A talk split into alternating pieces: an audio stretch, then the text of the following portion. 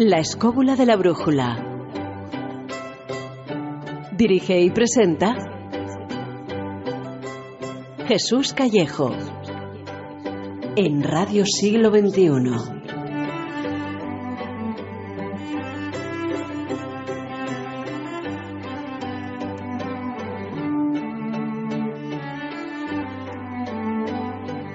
Buenas noches amigos escobuleros, ¿qué tal estáis?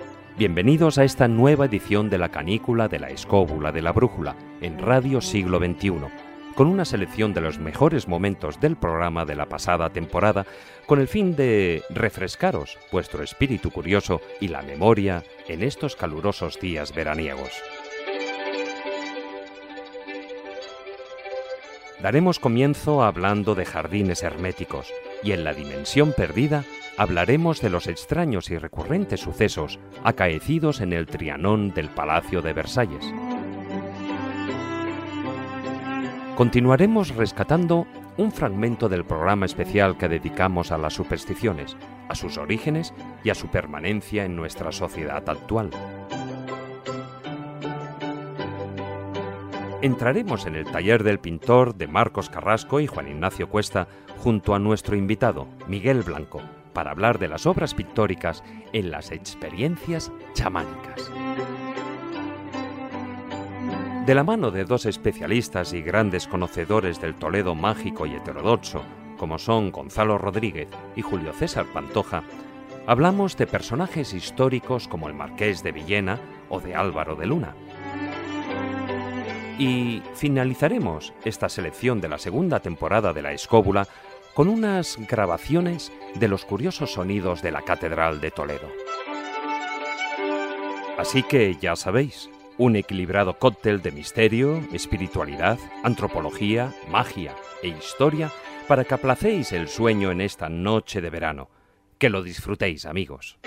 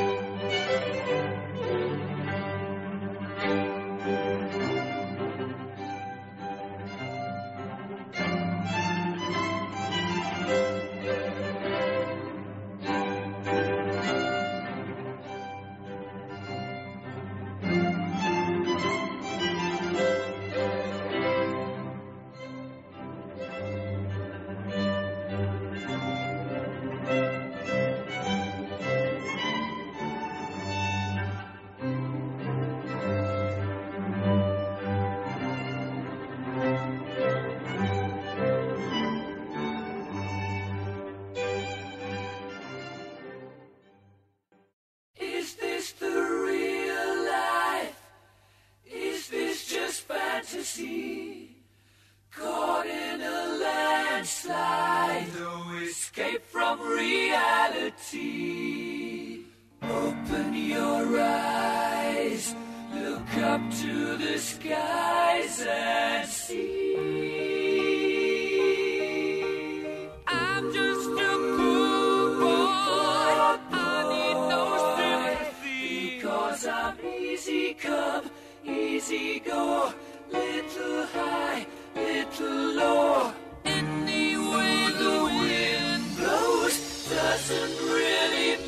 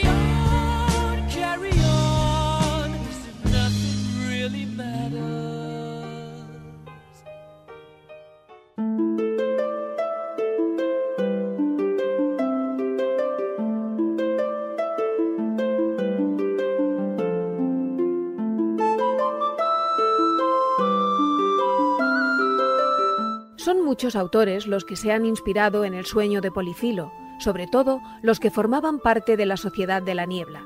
Nerval lo hizo para su obra titulada Angelique. Alejandro Dumas se basó en sus historias para escribir El Capitán Pánfilo. Y también está su influencia en las novelas de Julio Verne, como El Castillo de los Cárpatos o en El viaje al centro de la Tierra, donde se habla de la fundación de una sociedad secreta formada por literatos.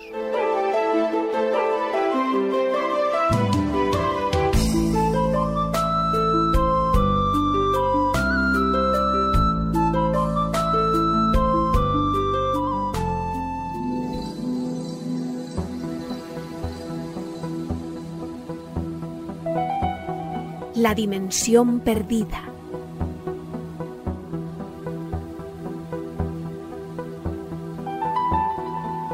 Uno de los jardines herméticos más famosos se halla en el Palacio de Versalles, a las afueras de París. Y allí nos vamos en la dimensión perdida, porque fue donde tuvieron lugar los extraños acontecimientos de los que vamos a hablar en la sección de hoy. El 10 de agosto de 1901, dos maestras inglesas, las señoritas Moberly y Jordan, vivieron una extraña e impactante experiencia durante su salida vacacional a Versalles. Ellas afirmaron haber vivido un salto temporal al siglo XVIII, en plena época de María Antonieta.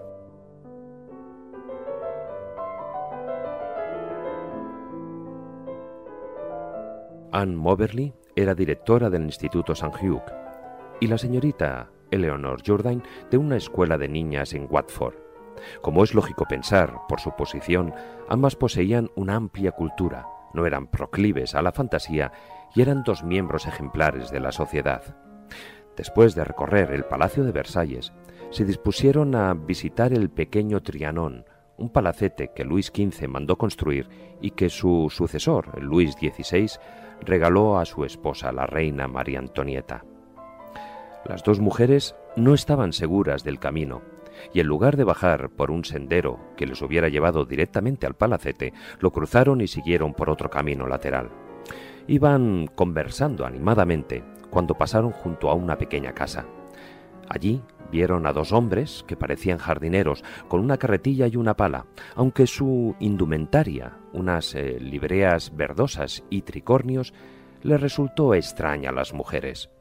Los hombres les indicaron que siguieran en línea recta y las amigas continuaron el camino absortas en su conversación. Y fue a partir de entonces que las maestras de manera independiente comenzaron a tener una inexplicable sensación de depresión y de que su entorno adquiría un aspecto diferente, como bidimensional, aunque en aquel momento no comentaron nada entre ellas. Era una impresión de desolación y soledad la que emanaba de aquel lugar.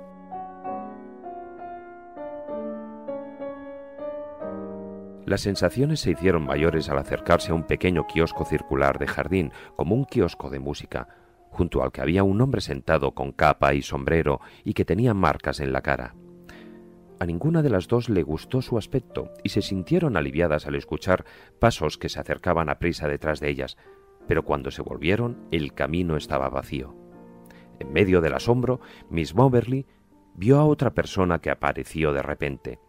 Era un caballero alto y de aspecto refinado que les indicó dónde estaba el pequeño Trianón. Sin embargo, al volverse para darle las gracias, éste había desaparecido. En aquel momento volvieron a escuchar el ruido de alguien que corría cerca de ellas, pero finalmente no vieron a nadie.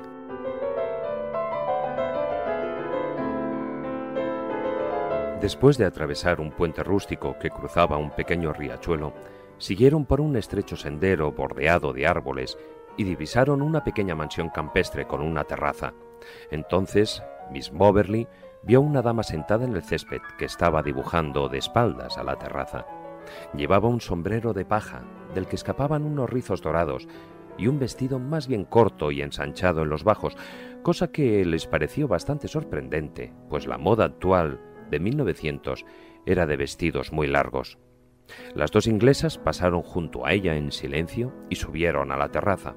Según los relatos posteriores, Miss Moberly se sentía como si estuviera andando en sueños, mientras Miss Jordan no vio en ningún momento a la dama que estaba dibujando. Al atravesar la terraza, vieron una segunda casa de la que salió un joven con aspecto de lacayo que les indicó que la entrada se hallaba por el patio principal, mostrándoles el camino. En todo momento las dos mujeres se sintieron presa de un intenso sentimiento de melancolía, sensación que desapareció como por arte de magia cuando llegaron a la entrada principal del pequeño Trianón. Las dos maestras no hablaron de estos acontecimientos durante la semana siguiente. Solo cuando decidieron comparar las notas que ambas habían escrito, supieron de las diferencias entre sus experiencias y fueron conscientes de la importancia de lo sucedido.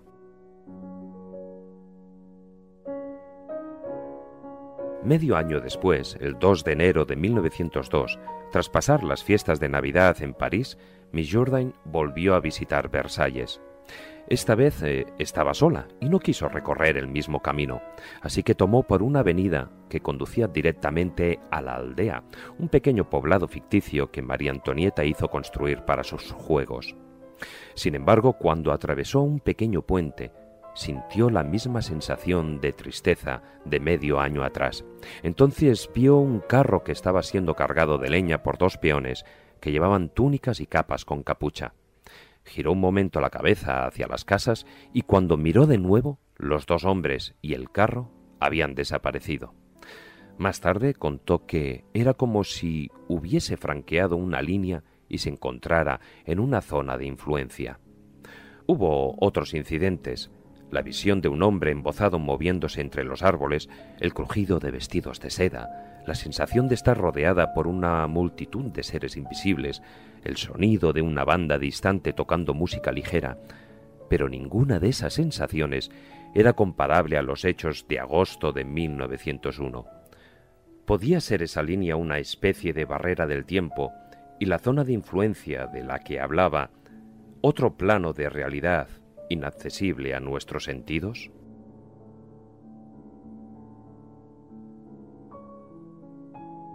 Dos años más tarde, las profesoras inglesas regresaron a Versalles en compañía de una amiga francesa. Recorrieron nuevamente el mismo camino, pero nada les recordó a su anterior experiencia. El kiosco había desaparecido, al igual que todos los senderos por los que habían caminado. El césped que antaño llegaba hasta la terraza, había dejado lugar a un terraplén de gravilla, y en el rincón en el que se encontraba la mujer sentada pintando, ahora había un inmenso matorral que parecía haber crecido allí desde hacía mucho tiempo. Incluso los árboles que vieran antaño habían desaparecido también. Ante tal situación, las maestras decidieron acometer una investigación seria sobre el lugar. Estudiando los antiguos planos del palacio y de los jardines, analizaron una considerable cantidad de viejos documentos y tras bastantes meses de investigaciones llevadas a cabo con método y rigor, llegaron a la conclusión de que habían vivido una alucinación en la cual habían retrocedido en el tiempo hasta llegar al siglo XVIII, captando las remanencias de María Antonieta y de su entorno, que permanecían unidas a aquellos lugares en los que la reina había vivido sus días más dulces. Fruto de esas experiencias y de las investigaciones que llevaron a cabo, las dos inglesas decidieron escribir el relato de su incursión en el pasado y en el año 1911 publicaron un libro bajo el simple título de Una aventura utilizando los seudónimos de Miss Morrison y Miss Lamont. El libro tuvo tanto éxito como polémica. Apenas existe un detalle en la narración de las dos mujeres que después no haya sido contradicho o discutido por otra explicación, aun si cabe más improbable de lo que habían visto originalmente. Pero aún hay más. Las autoras comenzaron a recibir cartas y confidencias de personas que habían vivido experiencias semejantes a la suya. Por ejemplo, el señor John Crook, su esposa Kate y su hijo Stephen les dijeron que en 1907, cuando vivían en la calle de Maurepas frente a los jardines de Versalles, vieron una vez que el parque y el palacio perdían el aspecto de todos los días y adquirían un aspecto fantástico, como si los contemplasen a través de un cristal deformado. Incluso tuvieron ocasión de ver personas ataviadas a la moda de fines del siglo XVIII. En 1949, Miss Bassett, otra joven inglesa que visitaba también el pequeño Trianón, observó la presencia de unos personajes vestidos con ropajes antiguos que desaparecieron de pronto. Lo mismo sucedió el 21 de mayo de 1955 con un matrimonio inglés que presenció el paso de varios seres fantasmales por el jardín. Y un último caso. En 1982, Claire Burroughs y Anne Lambert, otras dos jóvenes que visitaban los jardines, vieron a un anciano vestido con un antiguo uniforme militar. Al acercarse, el personaje desapareció misteriosamente ante sus ojos.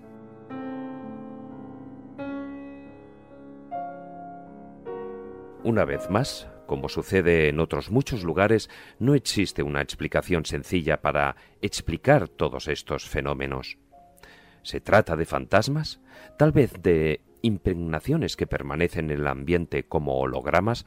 ¿O cabe pensar en la hipotética existencia de unas ventanas en el tiempo que nos permiten ver el pasado durante unos instantes? Hoy por hoy, seguimos sin tener una respuesta.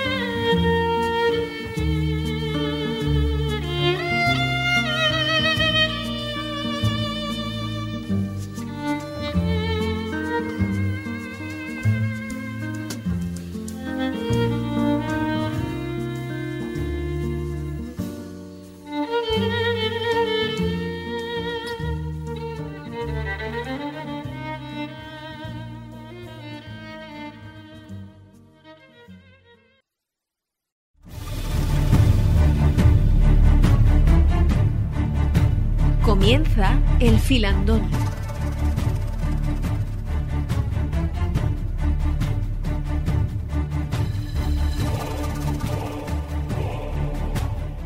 Y estamos aquí como en una mesa de redacción.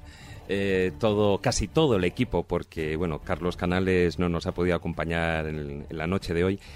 Y aquí a mi vera tengo a Marcos Carrasco. Hola, buenas noches, Marcos. Hola, David. ¿Qué tal? Buenas noches. Eh, ¿Cuál es tu superstición favorita? Si eres supersticioso. Pues no soy supersticioso, pero sin duda la que más me, me, gusta es la del gato negro, porque, bueno, estéticamente el gato me gusta mucho como, como figura, pero también es misterioso, esas pupilas, esa tremenda mirada que tiene, ha dado muchísimo juego a, muchos artistas. Hombre, desde luego, y también a ti, por supuesto, porque además de por ser creador de, ese mm, de ese icono que es la, la, escóbula de la brújula y por supuesto de nuestro de nuestro rey, ¿no? Sí, el gato Morgan es un gato precioso y al que todos tenemos pues muchísima simpatía y cualquier día de estos pues nos dedicará pues algún maullido que otro en directo si, es posible. Si le place. Si le place no eh, hola buenas noches Jesús Calle qué tal David compañeros Muy buenas bueno noches. a ver y tu superstición favorita bueno pues mira la mía es el martes y 13 porque todo el mundo siempre dice ay me da mal fario salir un martes y 13 a mí la verdad es que es el día favorito. No solo porque conozco la historia, el origen, y eso neutraliza bastante ese efecto negativo que puede tener la superstición. Ya sabes que no hay nada mejor que conocer el origen y, esta noche vamos a conocer el origen de muchas de ellas para saber que tiene la importancia que tú le quieras dar. Por eso siempre se ha dicho que ser supersticioso te da mala suerte, evidentemente. Sí, ¿no? Y luego contaremos algunos casos de gente que que ese día en concreto, un martes y 13 o un viernes 13 en el mundo anglosajón, sí que le acarrea mayor frustración o mayores desgracias, pero porque psicológicamente ya estaba predestinado. Así que martes y 13 para mí el día de la buena suerte. Vamos a profundizar luego con ello. Javier Sánchez Barba, buenas noches. Hola, buenas noches. ¿Y a ti que siempre o casi siempre vas de negro? Pues siento defraudarte, pero no soy supersticioso. Siempre mi dorsal ha sido el 13 jugando y tengo gatos negros, me la trae el pairo. bueno, no sé, igual esta noche te convencemos para que seas supersticioso. últimamente me lo estoy pensando, ¿eh? Alguna superstición te sacaremos. bueno, también está con nosotros Miguel Zorita. Hola, buenas noches, Miguel. Hola, buenas noches a todos, ¿qué tal? Bueno, eh, a ver, ¿tu superstición favorita? Pues en realidad me pasa un poco como a todos, que no soy supersticioso. Por ejemplo, hablaba Jesús del martes y 13. En mi casa nació mi hermano el martes y 13. Tampoco lo tenemos como un mal día. Bueno, normalmente. Pero, por ejemplo, lo del pasar por debajo de una escalera, sí trato de evitarlo, más que nada porque si es una de estas escaleras que se apoyan en una pared, no es que tengas mala suerte, es que si se te cae Por si acaso, ¿no? Claro, te la lía. y por último, Javier, ay, perdón, Javier, eh, Juan Ignacio Cuesta, hola, buenas noches. Hola, buenas noches. Bueno, eh, tú eres tremendamente supersticioso, no me digas Yo sí, además eh, tengo una que es tanto superstición como costumbre.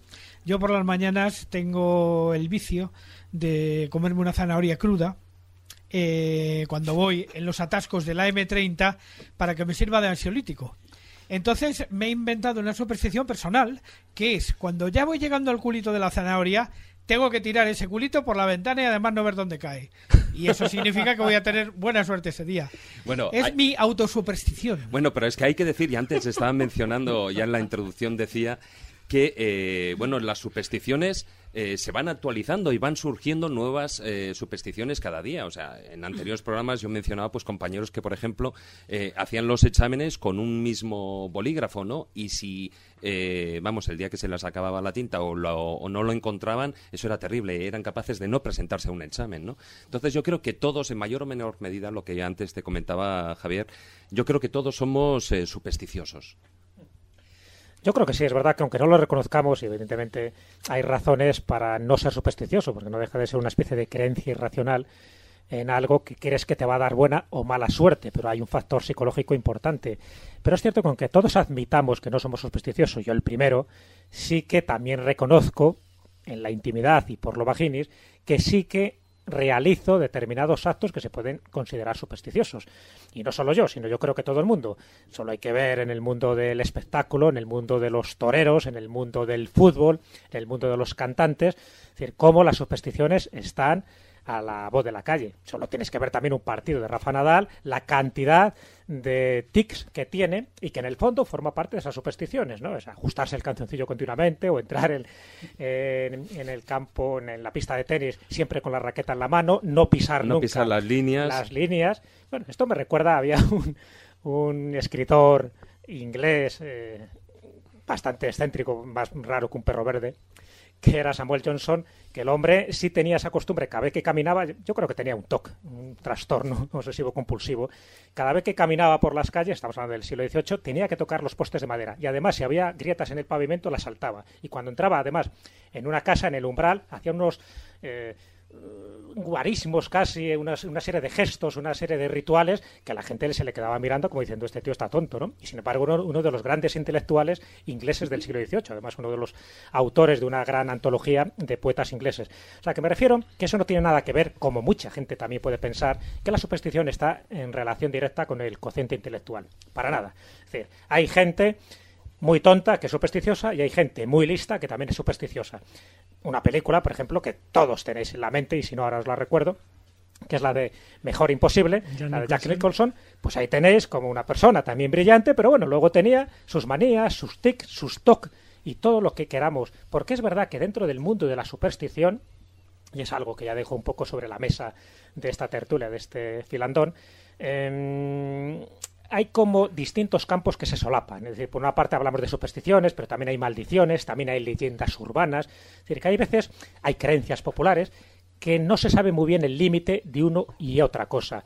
Pero bueno, yo creo que para delimitar la superstición sería aquello que desde eh, épocas casi inmemoriales se viene transmitiendo de generación en generación y que la mayoría de la gente, como lo de eh, el color amarillo, lo de derramar la sal o romper un espejo, los gatos negros, varias cosas se hacen por si acaso. Dicen, yo, no creo en las supersticiones, sí. pero mira, se lo hacía mi padre y mi abuelo y mi tatarabuela, por algo será. O sea, que es una especie como de acto repetitivo por si acaso. Claro. Y luego están las supersticiones modernas, como te decías, David, que eh, muchas de ellas han quedado ampliadas y, y, sobre todo canalizadas a través de Internet. Es decir, Internet es un campo de difusión tremendo para que cualquier tontería que a alguien se le ocurra en su casa en el momento que tú digas las palabras mágicas, si haces esto, da suerte, y luego contaremos algunos ejemplos concretos y modernos que yo conozco, ¿no? Pero en el momento que tú digas que esto da suerte, ya no digo lo de los búhos de la suerte o lo de las brujitas de la suerte, automáticamente la gente ya está predispuesta a comprarlo, a tocarlo, a hacer la tontería mayor del reino,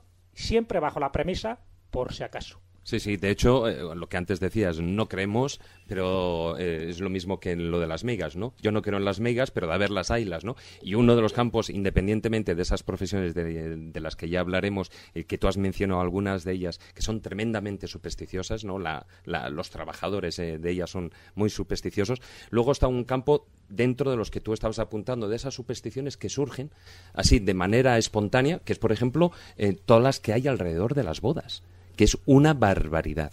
Sí, las bodas, la nochevieja, pero además yo creo que uno de los ejemplos más claros para demostrar que muchas de estas supersticiones no tienen casi ningún sentido es, por ejemplo, lo que hace unos años, no sé si lo recordaréis vosotros, eran los famosos chinitos de la suerte. Sí. Esos pequeños muñequitos. Que veías a la gente con traje, corbata y con el muñequito colgado ahí. En la muñeca, en la muñeca. Eran unas pulseritas que además, en principio, te daban suerte llevar los, los chinitos famosos. Claro, cuando la gente descubrió que eso no daba suerte ni daba nada, empezó a surgir la moda que lo que te traía suerte era perderlos. Entonces, era absurdo porque lo comprabas para perderlo, claro.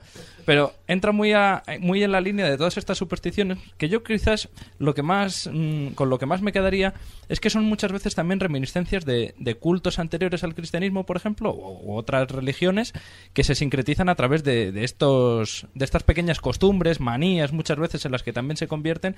Y luego, claro, todo, todo lo que surge a raíz de, pues eso, de manías que se popularizan por un individuo o por un grupo. Di la palabra correcta, rituales, porque la superstición no deja de ser un ritual que cuando es repetitivo y llega a ser una obsesión se transforma en una enfermedad, una enfermedad grave, no tanto una enfermedad como un trastorno de ansiedad, que es el trastorno obsesivo compulsivo. Hay mucha gente que portadores justamente de este tipo de síndrome que lo han obtenido precisamente a partir de una superstición transformada en ritual. Uh -huh como decía antes eh, Jesús, hablando de Jan Nicholson, otra serie muy buena que se ha llevado muchos premios Emmy sobre un personaje que conoceréis, el detective Monk, que tiene escenas del, del talk impresionantes, que te partes de risa, pero no es tanto de risa cuando te metes en el papel. La colación de lo que decías, no tenéis más que ver lo de los OAX.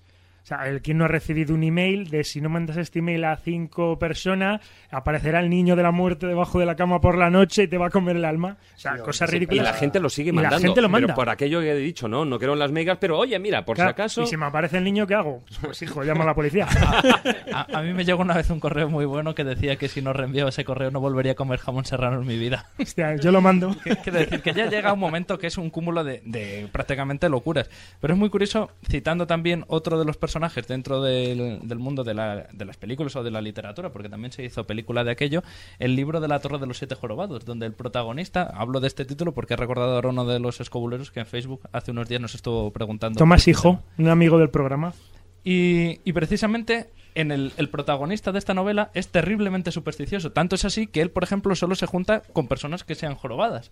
Y, de hecho eran famosas dentro del argumento de esta novela las reuniones que él hacía con, con estos chepudos, a las cuales se les llamaba la tertulia de los Galápagos, porque todos parecían tener, eh, con las disculpas, lógicamente, hacia las personas que padecen, padecen esto. Pero bueno, aún así el libro es interesantísimo por todas las manías que el personaje va teniendo y que son precisamente esas manías las que le llevan a sitios muy dispares de, por ejemplo, el Madrid subterráneo. Ujú. Vamos a empezar con algunas de esas supersticiones eh, que hacen, que han hecho historia y que a día de hoy todavía siguen manteniéndose. La escóbula de la brújula.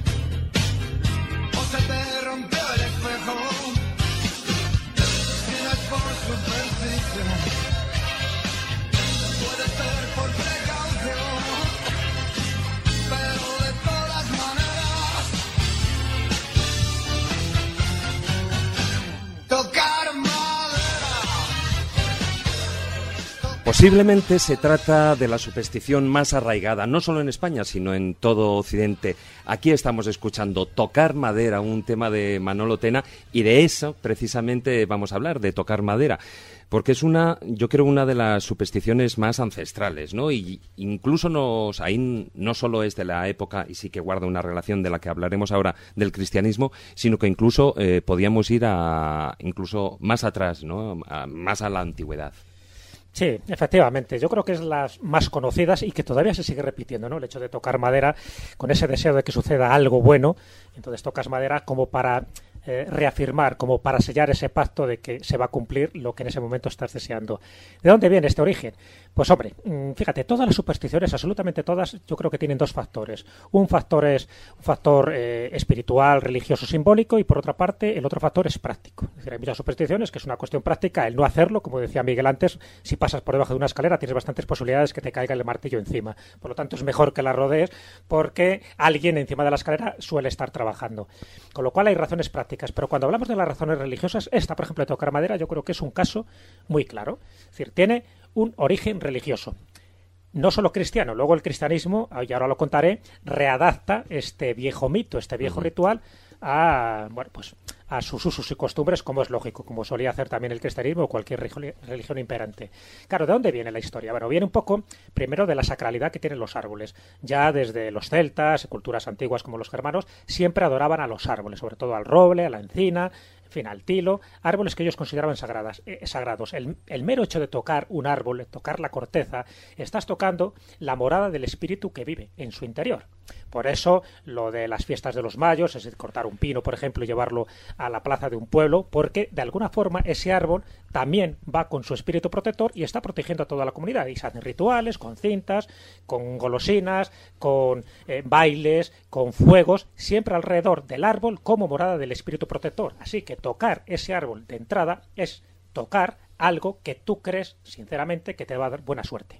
Pero además, Jesús, hay una razón de no de práctica que viene también del mundo de los celtas. Eh, era creencia en aquel momento y además incluso constatación en algún caso que el fresno, por ejemplo, protegía contra el rayo. Pero además, sobre las raíces del fresno jamás se podía encontrar una serpiente. Por lo tanto, el tocar un fresno en ese momento te protegía contra la mordedura de una serpiente. Hay, eh, evidentemente, un pasado de, la superstición que está intrincado fundamentalmente en razones eminentemente prácticas por observación, por, por- por- por empirismo absoluto. Claro, eso es un buen ejemplo que has puesto. Por eso digo que eso es un poco como el marco general para entender por qué tocar madera, pero no cualquier madera, sino madera que está considerada sagrada por el árbol del que procede. Y luego habría como dos orígenes muy concretos. Un origen más legendario, por decirlo así, que sería la religión de los parses. Los parses, una religión de esas apasionantes mil años antes de, de Jesucristo, ya, eh, ya estaba popularizada, y sobre todo por eh, Zoroastro y, y sobre todo por los parses actuales, que también muchas de esas comunidades viven o bien en Irán o bien también es algunas en la India, ¿no? las famosas torres del silencio donde Sí. son dejados los cadáveres precisamente para que sean devorados por los buitres. Es una forma muy curiosa que algún día, si queréis, podemos hablar largo y tendido de los parsis. Pero bueno, dentro de sus costumbres, dentro de sus creencias, de, de sus rituales, estaba el tocar madera. Pero tocar la veta de las maderas porque ellos pensaban que había un espíritu protector, un dios, el dios O el dios Atar, fin, tienen distintos nombres, pero en definitiva es si tocabas ese trozo de madera, automáticamente, por una especie de magia simpática, ese espíritu protector entraba en ti y te concedía pues un poco el deseo, los buenos augurios que tú estabas pidiendo. Luego llega el cristianismo, esto por citar, por citar una de las religiones, que los parsis, ya digo que prácticamente todas las culturas tienen un culto a los árboles, lo que se llama la dendrolatría, ¿no? Y además muy relacionada con los, con las, eh, los faunos, las hadas, en Claro, fin, los con- espíritus elementales de los bosques. Luego llega el cristianismo, entonces cuando llega el cristianismo, evidentemente a partir del siglo IV, que se convierte en religión oficial, ¿qué ocurre?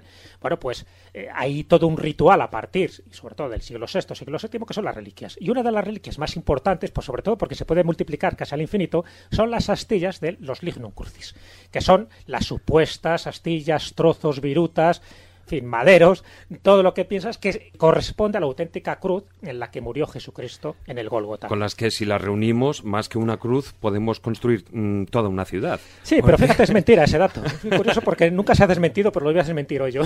Eso fue una, una historia que dijo además Calvino. Calvino ya sabéis que, bueno, lógicamente como, como reformador del cristianismo, hace el luteranismo, todo lo que es el protestantismo, y una de las cosas que le revienta a Calvino y por supuesto a todos los que siguen esa, esa religión cristiana es el culto a las reliquias. Entonces, ellos no entienden cómo se puede adorar, que es una especie de politeísmo, el, el- el adorar tantas reliquias y tantos santos que hay por ahí, ¿no? Entonces, él dice esa famosa frase que si reuniéramos todos los lignum crucis que hay en el mundo, en el orbe cristiano, podríamos hacer una flota, entera o incluso un bosque entero. Hubo alguien que se dedicó a contar todos los lignum crucis que hay en el mundo. En España tenemos unos cuantos, pero claro, estamos hablando de pequeños trocitos, Claro. astillas, o sea, no te crees que es gran cosa. Tengo, y, bueno, un, un personaje tengo incluso el nombre, un arquitecto y arqueólogo llamado Charles Roll de Fleury, que escribió un libro en 1870 y aseguraba que había hecho ese inventario de todos los lignum crucis y que juntándolos todos no llegaban a un tercio del tamaño que debió tener la cruz de Cristo. Si esto es verdad, y yo creo que sí es verdad, Con lo cual se perdió mucha totalmente. madera. Se ha perdido mucha madera en el camino. Bueno, entonces, termino un poco con esto. Cuando llega el cristianismo, claro, uno de esos de esas reliquias, aparte de los clavos de Cristo, que también se han multiplicado a infinitum, era ese lignum crucis. ¿Por qué? Porque era muy fácil de falsificar, era muy fácil de que llegaran a distintas ermitas, catedrales, santuarios, etcétera. Claro, evidentemente, si empezamos a mirar, el origen de las maderas son muy distintas. Una es un roble, otro es un pino y el otro es un, un abedul. Pero daba igual, porque la creencia, y ahí sí que entra ese factor psicológico, tú cuando te ibas a una ermita que pensabas que tenía un lignum crucis, hacías un peregrinaje, eso daba una serie de dividendos, unas, una serie de óvulos de, economía al lugar donde estaba enclavada esa ermita, lo cual era muy positivo, y luego ¿qué hacías? Pues ir a, la misa preceptiva, hacer los rituales y luego te exhibían la, el lignum crucis, la reliquia, ¿para qué? Para que fuera adorada, para que la besaras, para que la tocaras. El tocar madera, esa madera en concreto que tú pensabas eh, firmemente y ciegamente que correspondía al lignum crucis, es lo que te investía de esa sacralidad. Es decir, ya pensabas que tu objetivo estaba cumplido, habías tocado esa pieza santa, ese objeto de poder, y por lo tanto esa, esa caminata, ese peregrinaje estaba bien hecho. Y tus deseos eran cumplidos, no solo porque habías sido eh, perfectamente sin que sufrieras ningún percance, sino que a la vuelta también estarías protegido gracias a la sacralidad que te daba el hecho de tocar madera. Esa tocar madera que estábamos escuchando la canción procedería en un tiempo más cercano en las creencias, sobre todo en la Edad Media, de el Lignum Crucis. Un dato más es el que mm, nos trae precisamente uno de los hombres más supersticiosos posiblemente que ha habido en la historia, que fue Felipe II, que encuentra un barco en una playa de Portugal, un, pla- un- un barco que se llama Las Cinco Llagas, y entonces con su madera construye la cruz con la que en la que se apoya el Cristo de bronce que hizo Pompeo Leoni en el retablo del monasterio del Escorial, porque eso daba buena suerte al edificio. No olvidemos que es uno de los edificios donde la superstición es tan presente que hasta cerca de 8.000 reliquias se juntan ahí. Y Miguel, además, recuerda que esas supersticiones se han formado en cultos que todavía nos traen cultos relacionados con, con la salud. Sí, es muy curioso porque cuando estuve indagando sobre las reliquias, eh, me llegaron noticias de que había un pueblo en la Sierra de la Comunidad de Madrid, en la Sierra de Guadarrama, que es el pueblo, el pueblo se llama Colmenar del Arroyo, en el cual los vecinos guardaban unas astillas. Yo al principio pues pensé lógicamente que se trataba, como había tanta falsificación del Lignum Crucis y demás, pensaba que se trataban del Lignum Crucis, de la, de la cruz de Cristo. Pero que va, todo lo contrario. En realidad, esas astillas procedían de, una, de un olmo que había en mitad de la plaza del pueblo, un olmo de unas dimensiones extraordinarias, grandísimo, en el cual se reunía el concejo del pueblo desde hacía siglos, de hecho se conservan todavía las gradas, y que una tormenta y bueno, luego la enfermedad esta que acabó con multitud de olmos en toda España, terminaron derribando. Los vecinos, por esa superstición o por ese culto ancestral, fueron recogiendo esas pequeñas astillas como recuerdo de ese olmo. Actualmente hay otro, que es muy pequeñín, claro, lógicamente está creciendo todavía, pero que, que nos evidencia cómo esos cultos que, que han perdurado hasta, ya digo, hasta, el, hasta pleno siglo XX, se confunden muy fácilmente con el tema de los lignum crucis, que es muy curioso, porque también hay lignum crucis malvados, por así decirlo, porque también existen casos como el que se refiere a la, a la astilla o el lignum crucis que se conserva en Santo Toribio de Líbana, el cual dice la tradición que en uno de los casos en los que lo intentaron robar dejó, dejó ciegos a los condes de Leveña, por ejemplo. Pero también hay un dato quizás muy curioso con este tema de los lignum crucis relacionado con el tema de los juegos de los niños, porque cuando los niños, y esto seguramente que casi todos los que estamos aquí lo hemos hecho de pequeños, cuando estás jugando y quieres conseguir la inmunidad porque te ha pasado algo y no puedes seguir jugando, lo primero que haces es decir crucis, y cruzas los dedos, que también eso entra a formar parte de otra superstición.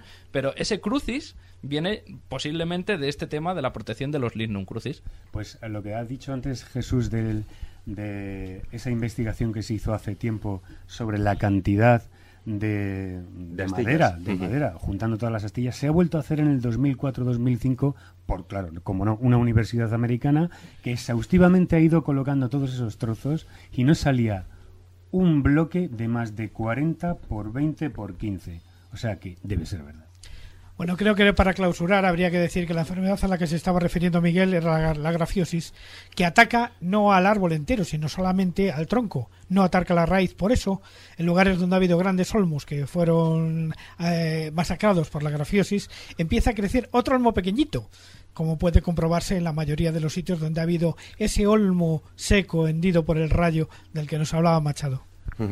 Y bueno, eh, siguiendo un poquitín al hilo de, bueno, hemos estado comentando el tocar madera y su relación, en especial también con el tema del Lignum Crucis, ¿no? Con, con una de esas reliquias de, de, de Jesús de Nazaret. Pero eh, luego también hay otro tipo de, de supersticiones, como por ejemplo cuando uno estornuda, ¿Por qué se dice Jesús? O en algunos lugares se dice salud, ¿no? Ahí, eh, bueno, ahí podríamos estar hablando también de esos, eh, de esa creencia de los diablillos, ¿no? Que se, eh, posiblemente, si no recuerdo mal, Jesús es, es de origen medieval, ¿no? La creencia de que eh, ese, el diablillo esperaba a- para coger el alma. Eh, es- sí, cuando hablamos de diablillos es de origen medieval, pero el decir salud es de época romana ya. Sí. O sea, que es muy anterior. Pero hay un dicho popular que, dice que por puerta abierta el diablo se cuela. Y eso sirve tanto para los estornudos como para el bostezo. Cuando uno bosteza, pone la mano en la boca. Normalmente se interpreta como una buena educación de que no te vean ahí los piños y entonces colocas la boca mientras estás bostezando. Pero realmente ese no es el origen.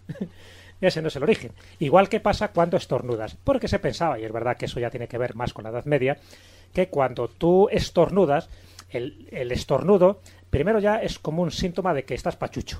Puede ser que no, pues una alergia sencilla, pero bueno, normalmente cuando estornudabas y, había una epidemia de peste, era mal síntoma, ¿sabes? Entonces, eh, se decía, en la Edad Media, luego te diré un poco lo que era el origen de la época romana, se decía lo de Jesús, claro, ya cristianizado, ya no se decía salud, sino Jesús o Dios te bendiga, en fin, algo para proteger de tal manera que se pensaba que estabas cogiendo algo que podía ser muy peligroso para tu salud y sobre todo también para que esa puerta abierta no la aprovechara el diablo para colarse esos diablillos que parece que siempre están pululando por ahí, están como buscando una apertura en tu cuerpo y si no ven otra más cercana, pues suelen ir a la boca y eso es lo que hace que determinados rituales tengan que ver mucho con este tipo de creencia. Sobre todo también, además, como decían, ¿no? ese diablillo que se posaba, eh, yo leí algún texto, en el- sobre el hombro izquierdo, que además ahí también hay toda una tradición supersticiosa, eh, de porque eh, pues eh, entre derecha e izquierda, o sea, los zurdos... Que nos lo y- digan a nosotros, David. que nos lo digan, Que que, lo digan somos zurdos, y que pocos aparatos... La diestra y la siniestra. Sí, exactamente. Ahí está, de ahí viene y deriva la palabra lo siniestro, ¿no? Lo oscuro es de la izquierda. Pero ese diablillo que se colocaba. no te... Javier, no me mirar a nadie, ¿no? que estoy echando de menos a Carlos. El siniestro, sí. O porque estaba a la izquierda. Es muy curioso lo que has dicho del diablillo en el hombro izquierdo, porque claro, en el hombro derecho, ¿qué tendrías? El ángel. Claro. Entonces, vamos a, a solaparlo con otra superstición que antes o después la íbamos a decir, pero que está relacionada con lo que acabas de decir. Es, estamos en una mesa, imaginaros que somos 13 comensales, bueno, vamos a decir 12. 12 más 1, ¿no? Somos 12 más 1 y alguien derrama la sal. Y ese que le derrama la sal, ¿qué es lo que tiene que hacer para conjurar el mal fario que le puede sobrevenir? Luego contaremos por qué la sal es tan importante. Tiene que coger unos granitos de esa sal que ha derramado y echarla por el hombro izquierdo. ¿Por qué por el hombro izquierdo y no por el derecho? Porque el derecho está el angelito, el izquierdo está el diablo, con lo cual le ciegas y de alguna forma la maldad que te iba a hacer el diablo, como diciendo esta es la mía, ha cometido una especie de infamia o, o ha caído en esa especie de, bueno, pues de, de- de superstición, es antes de que entre a, hacer de las suyas, es decir, antes de que entre en tu cuerpo, haces lo de la sal, le ciegas, le espantas y ya queda conjurado esa supuesta mala suerte por derramar la sal. Luego diremos por qué es. Bueno, un poco para terminar con lo del estornudo, porque es muy significativo. Fíjate que lo que decíamos antes, nadie, nadie reconoce que es supersticioso, pero automáticamente en el momento que alguien estornuda, decimos lo de salud o lo de Jesús, ¿no? Ya Plinio el Viejo, en su, su gran obra de la historia natural, ya hablaba de que eh, casi casi era obligatorio decir salud, por lo menos era obligatorio por Tiberio César. Tiberio César, que le califica como uno de los hombres más insociables, fíjate cómo es, bueno, claro, es lo que tienen los emperadores, ¿no? Pues cuando él estornudaba o estornudaba a alguien de cercano a él, obligatoriamente había que decir salud, porque se consideraba que era eso, como una especie de, de protección contra cualquier mal que te pudiera sobrevenir. Evidentemente ahí no se hablaba de los demonios, pero ya sabéis que tenían dioses para todo y había dioses que podían ser bastante puñeteros. Luego ya con el tiempo, efectivamente se utiliza lo de Jesús, Dios te bendiga y parece ser que surgió todo esto en el año 740, o sea, fijaros ya estamos en, en plena época cristiana y eran los tiempos del pontificado de San Gregorio III el aire estaba muy contaminado, había bastantes epidemias en aquella época y se pensaba que cuando alguien estornudaba, automáticamente había que decirle que Dios te ayude o Dios te bendiga, con el deseo de que esas personas que estornudaban violentamente, es decir, cuando no se sabía que tenían algún tipo de enfermedad, pues evitaran cualquier tipo de, de peligro, ¿no? Sobre todo, ya digo, si había una epidemia. Incluso el médico y filósofo árabe Avicena, ya en el siglo XI, abundaba en esta hipótesis, aseguraba que esto se debía a que el estornudo era el principio de diversas enfermedades y por ello se pedía a Dios que apartase ese inminente peligro. De ahí viene la historia. O sea, luego se repetido distintas fórmulas, pero saber que también los hindúes cuando alguien estornuda dicen contigo, no dicen salud, ni dicen Jesús, pero dicen contigo, y, y un zulú dice estoy bendecido. O sea que es una costumbre Bueno, muy habitual. dirían una cosa rarísima, Sí, cuya dirían, traducción... que, que eso es peor que el escobulano. que es un perro venezolano, sí. Y, y un indio arapajoe diría... Pero bueno, en, en definitiva, el argumento sería el mismo. Cuando tú estornudas, abres la boca, algo puede entrar y tienes que taparlo. O bien con el gesto físico de poner la mano, o bien con una palabra sagrada, con una palabra de poder, que de alguna forma te sirve de protección, de escudo. Sí, En escobulano, la palabra de protección contra cualquier maleficio. ¡No! Ya, ya lo sabéis. Vamos, parece mentira que seáis escobulanos. O esta otra que dice, ¿pero qué te ha pasado en la boca? bueno. ya estamos entrando en terreno peligroso. menos mal, como decías tú, Javier, que estamos echando de menos a Carlos porque alguna soltaría. Eh, estamos hablando de, de esa protección ante, ante el hecho de para evitar que entre un, diablo o el mal en nuestro cuerpo, ¿no? Pero también hay otro tipo de protecciones y ahí vamos a hablar de otra de las de esas eh, supersticiones posiblemente de las más antiguas, ¿no? Y es la de romper un espejo. Cuando rompemos un espejo, se dice, bueno, según cuenta la tradición, ¿no? Eh, dice que trae siete años de mala suerte. Ahí tendríamos que estar hablando primero lo que supone eh, el romper el espejo, lo que es romper nuestro propio reflejo, ¿no? Con lo cual, de alguna manera, nos estaríamos haciendo daño a nosotros mismos eh, o incluso a nuestro alma. Y luego, por otra parte, también está el hecho de que quién se refleja, quién no se refleja, y podríamos estar hablando del vampirismo. Y, y hay una cifra clave, los siete años que esa tradición popular eh, pues incluso pues eh, considera que son siete años de mala suerte. Que hay incluso algunas personas lo atribuyen a que bueno pues según se sabe la constitución fisiológica de cada uno de nosotros cambia cada siete años. Algo que un día Marcos tú estabas comentando en, en- en uno de los programas no Bueno, quizás también otra teoría que sería interesante apuntar, porque como hemos dicho anteriormente, muchas de las supersticiones tienen un trasfondo lógico y práctico, es lo de los siete años en base al precio que costaba un espejo cuando eran no del material que utilizamos ahora, sino de plata bruñida, por ejemplo. Cuando el criado de alguien importante, que eran los que lógicamente podían tener este tipo de espejos, rompía un espejo, Bueno, estaba... más que romperlo en aquella época sería abollarlo no Sí, o bueno, se podían llegar a romper si, el, si el- la falta de cuidado era muy grave. Pero claro, lógicamente esos siete años de mala suerte eran una cifra aproximada del tiempo que tenía que estar trabajando ese criado para poder pagar un espejo nuevo. pero sí, tratándose de plata claro pero también hay que entender que el, el tema de los espejos es también una puerta a, a un mundo desconocido y de donde, por ejemplo, derivan términos como especular. Especular, eh, que hoy lo utilizamos pues en cuestiones, por ejemplo, tan procaces como la- el urbanismo o cuestiones así, también tiene su sentido en las cuestiones supersticiosas y cuestiones de, de mundos mágicos, que los espejos no serían otra cosa que esa puerta de acceso tanto de nuestro mundo al, a ese otro y los seres de ese otro mundo al nuestro. Entonces, romper un espejo también sería como interferir en esos, entre esos dos mundos y romper esa puerta de comunicación. Por ejemplo, ¿por dónde sale Verónica? Pues a través del espejo. ¿Nos recordáis cuando hablábamos de leyendas urbanas? Precisamente que no deja de ser otra superstición, porque yo, que yo sepa, jamás Verónica se ha parecido a nadie. Bueno, Pero efectivamente, podemos meterla también en el campo de la superstición. Bueno, a propósito del tema de los espejos, eh, una buena película de cine español de Carmelo Gómez, que el otro día estuvimos comentando Carlos y yo, nos miran.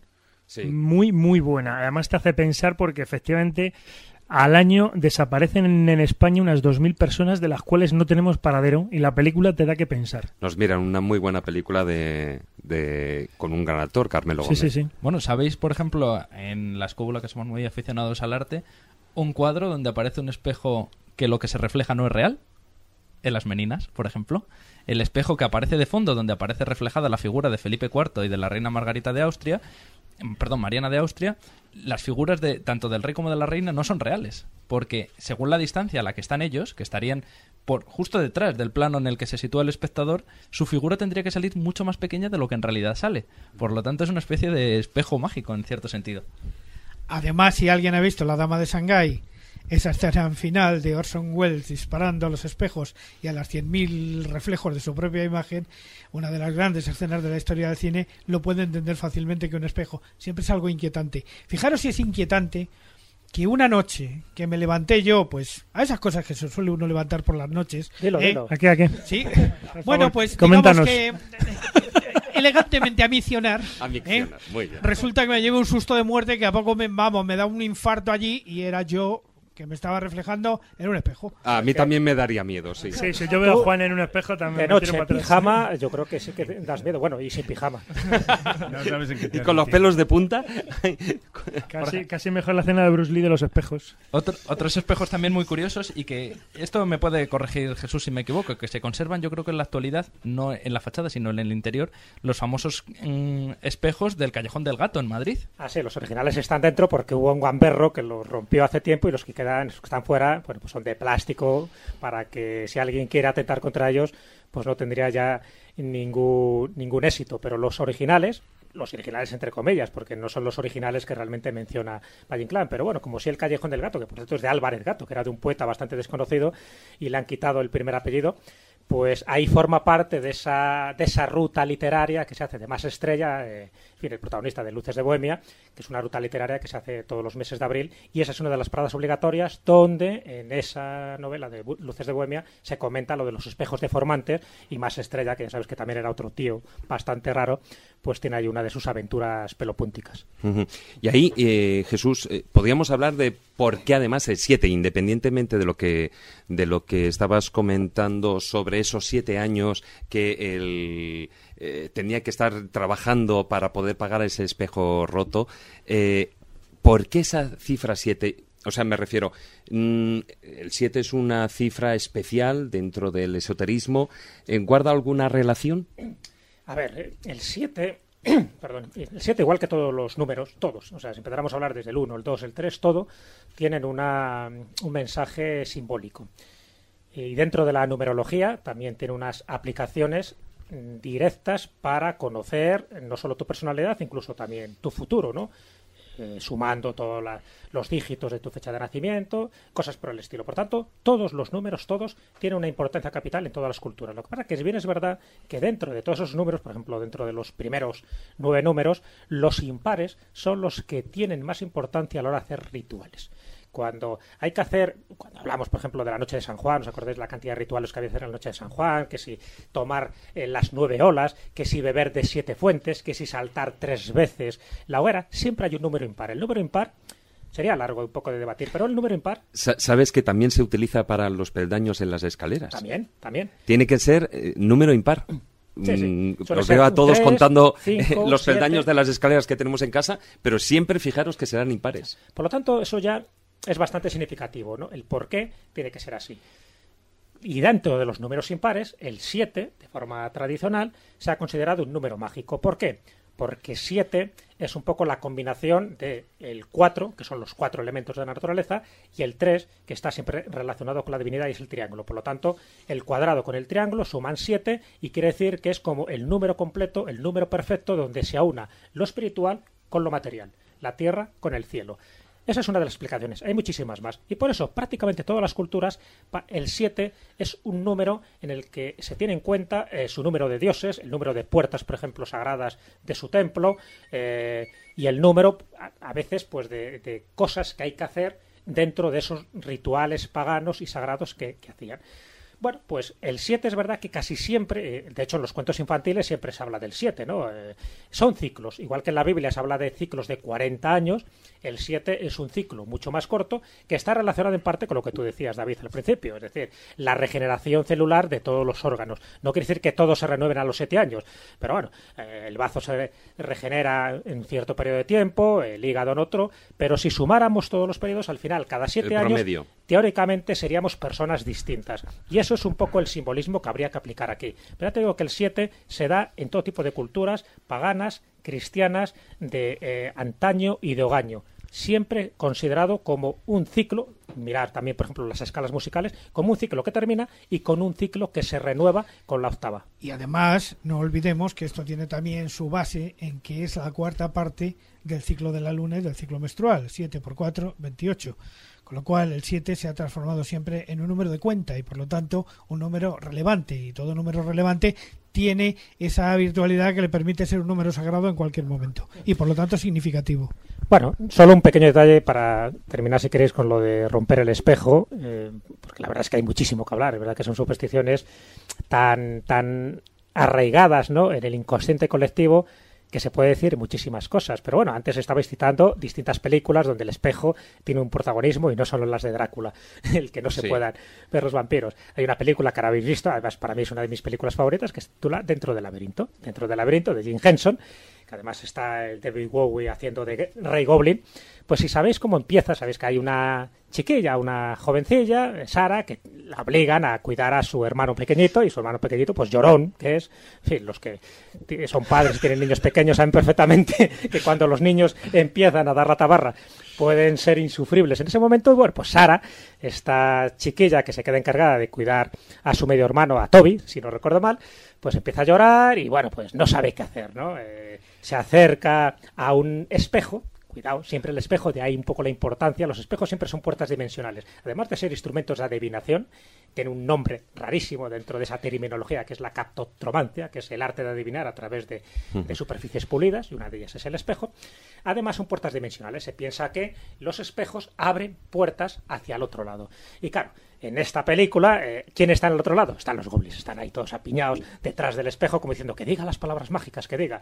Y esta chica, Sara, ya agobiada por los berridos y, los llantos de, de su hermanito, pues dice las palabras mágicas, que era, ojalá vinieran los goblins y te llevaran ahora mismo. Así que Dicho y hecho, esas palabras mágicas lo que hacen es que activan o abren las puertas dimensionales que están en el espejo, entran, roban al niño y al final pues está... Pero no expliques el final de la película. No, no, no, no lo explico. Tiene que, porque eso es el principio, me refiero. Tiene que hacer un recorrido, un recorrido iniciático, fíjate, porque es un laberinto, tiene que recorrer el laberinto pasando una serie de Correcto. pruebas. Pues digo que la película me encanta porque eh, tiene todos los elementos, todos los símbolos de lo que sería un camino iniciático en el, en el transcurrir de la vida de un ser humano para llegar al centro donde está el castillo y en el centro intentar recuperar a su hermano porque en el fondo había cometido un tabú, una transgresión, que es decir las palabras mágicas, abrir la puerta a unos seres que realmente deberían estar al otro lado. Y eso es un poco el leitmotiv que se da en los espejos. Por eso cuando tú lo rompes, te cae esa maldición, porque en el fondo el romperlo estás abriendo la puerta, como se dice también de la Ouija cuando lo haces de una forma inconsciente, estás abriendo la puerta a una serie de seres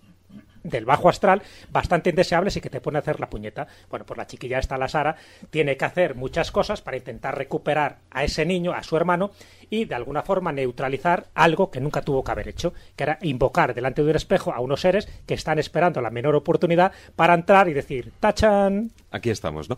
Aún así, y de todos modos, si alguno de vosotros ha, roto algún espejo, eh, bueno, pues la tradición popular sí que da algún remedio. O sea, para que no os preocupéis. Uno de ellos es el que eh, recoger los trozos de, de ese espejo roto, lavarlos en un río que fluya hacia el sur y entonces esa mala suerte de romper el espejo desaparecerá. No sé si es verdad o no, pero bueno, al menos lo dice ahí la tradición popular. Bueno, fíjate, hay un libro, eh, perdona Miguel, solo un pequeño apunte. Hay un libro que recomiendo, además está considerado un libro apócrifo, que es el libro de Enoch. El libro de Enoch, eh, bueno, ya sabéis que tiene también una trascendencia, incluso a nivel esotérico también, importante. Pero una de las cosas que dicen, habla de la rebelión, de los ángeles caídos, y una de las cosas que se comenta es que esos ángeles caídos, que de alguna forma tienen que permanecer en este plano, en este plano terrenal, junto con los seres humanos, pues enseñan a los seres humanos una serie de artes, de magias, por decirlo así. Y lo que les enseñan es a fabricar espejos mágicos.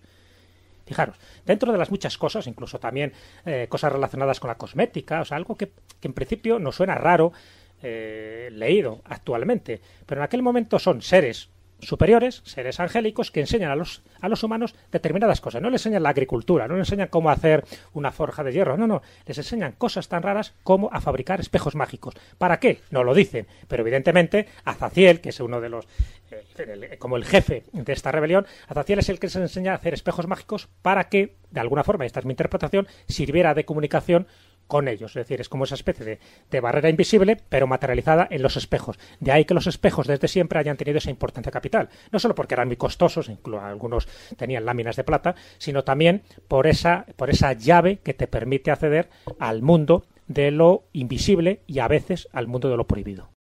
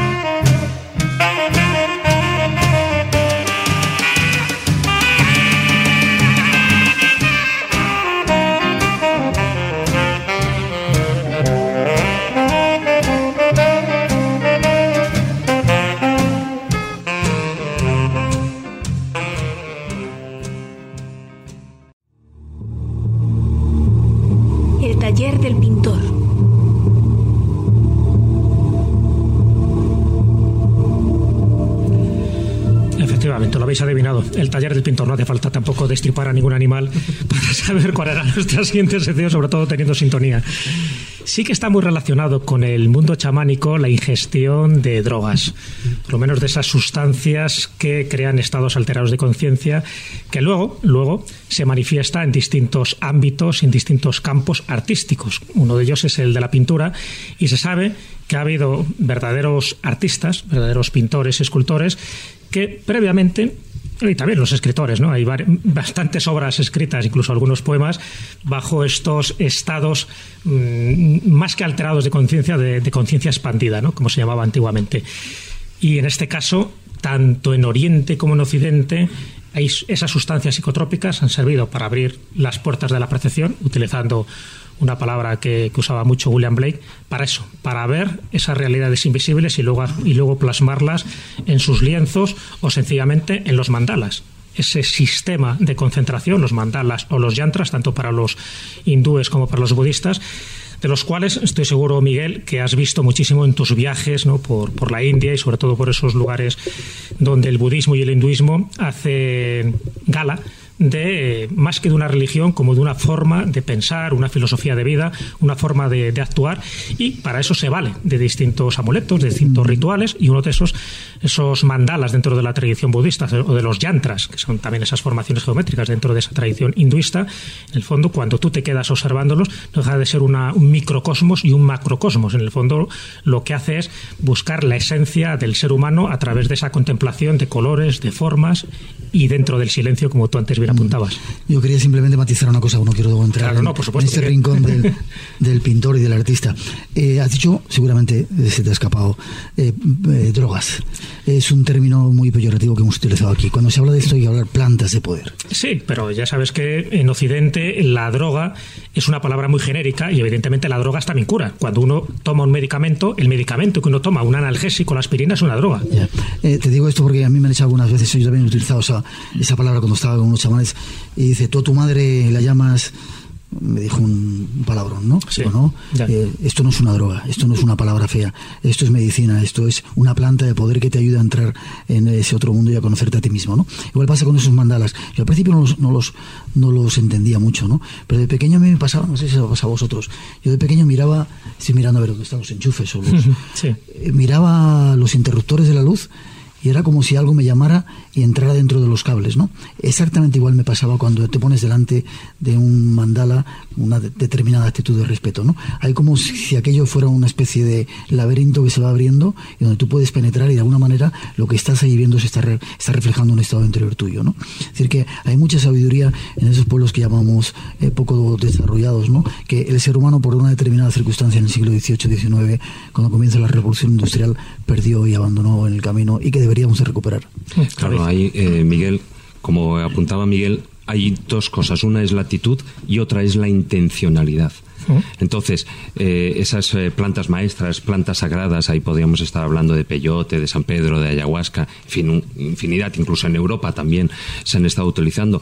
Pero yo creo que el gran matiz es eh, para diferenciarlo de ese toque de las drogas es la utilidad que se les daba, el por qué se ingería y no era como para eh, visitar gratuitamente eh, mundos eh, paralelos o, o tener viajes, sino era un porqué y además no todo el mundo podía consumir y dentro de las comunidades eh, todavía de los pueblos de tradición, los pueblos y culturas de tradición, como sabes, o sea, no cu- mm, cualquiera no puede eh, consumir este tipo de productos si no es con el chamán eh, delante. Por lo tanto, es eso, sí, es la, ponu- la, Puntualización. la puntualización, eh, Miguel, yo creo, además, eh, tú sabes de sobra, Jesús, cómo, cómo es esto, pero sí, pero sobre todo... Es que no hemos hablado todavía de esas plantas de conocimiento, luego íbamos Claro, a entrar en ellas. claro, Estamos pero- hablando de las sustancias que algunos pintores han utilizado y no siempre son plantas Pero, de poder. Vamos a Cuidado, dar tiempo, pintor, vamos a callarnos.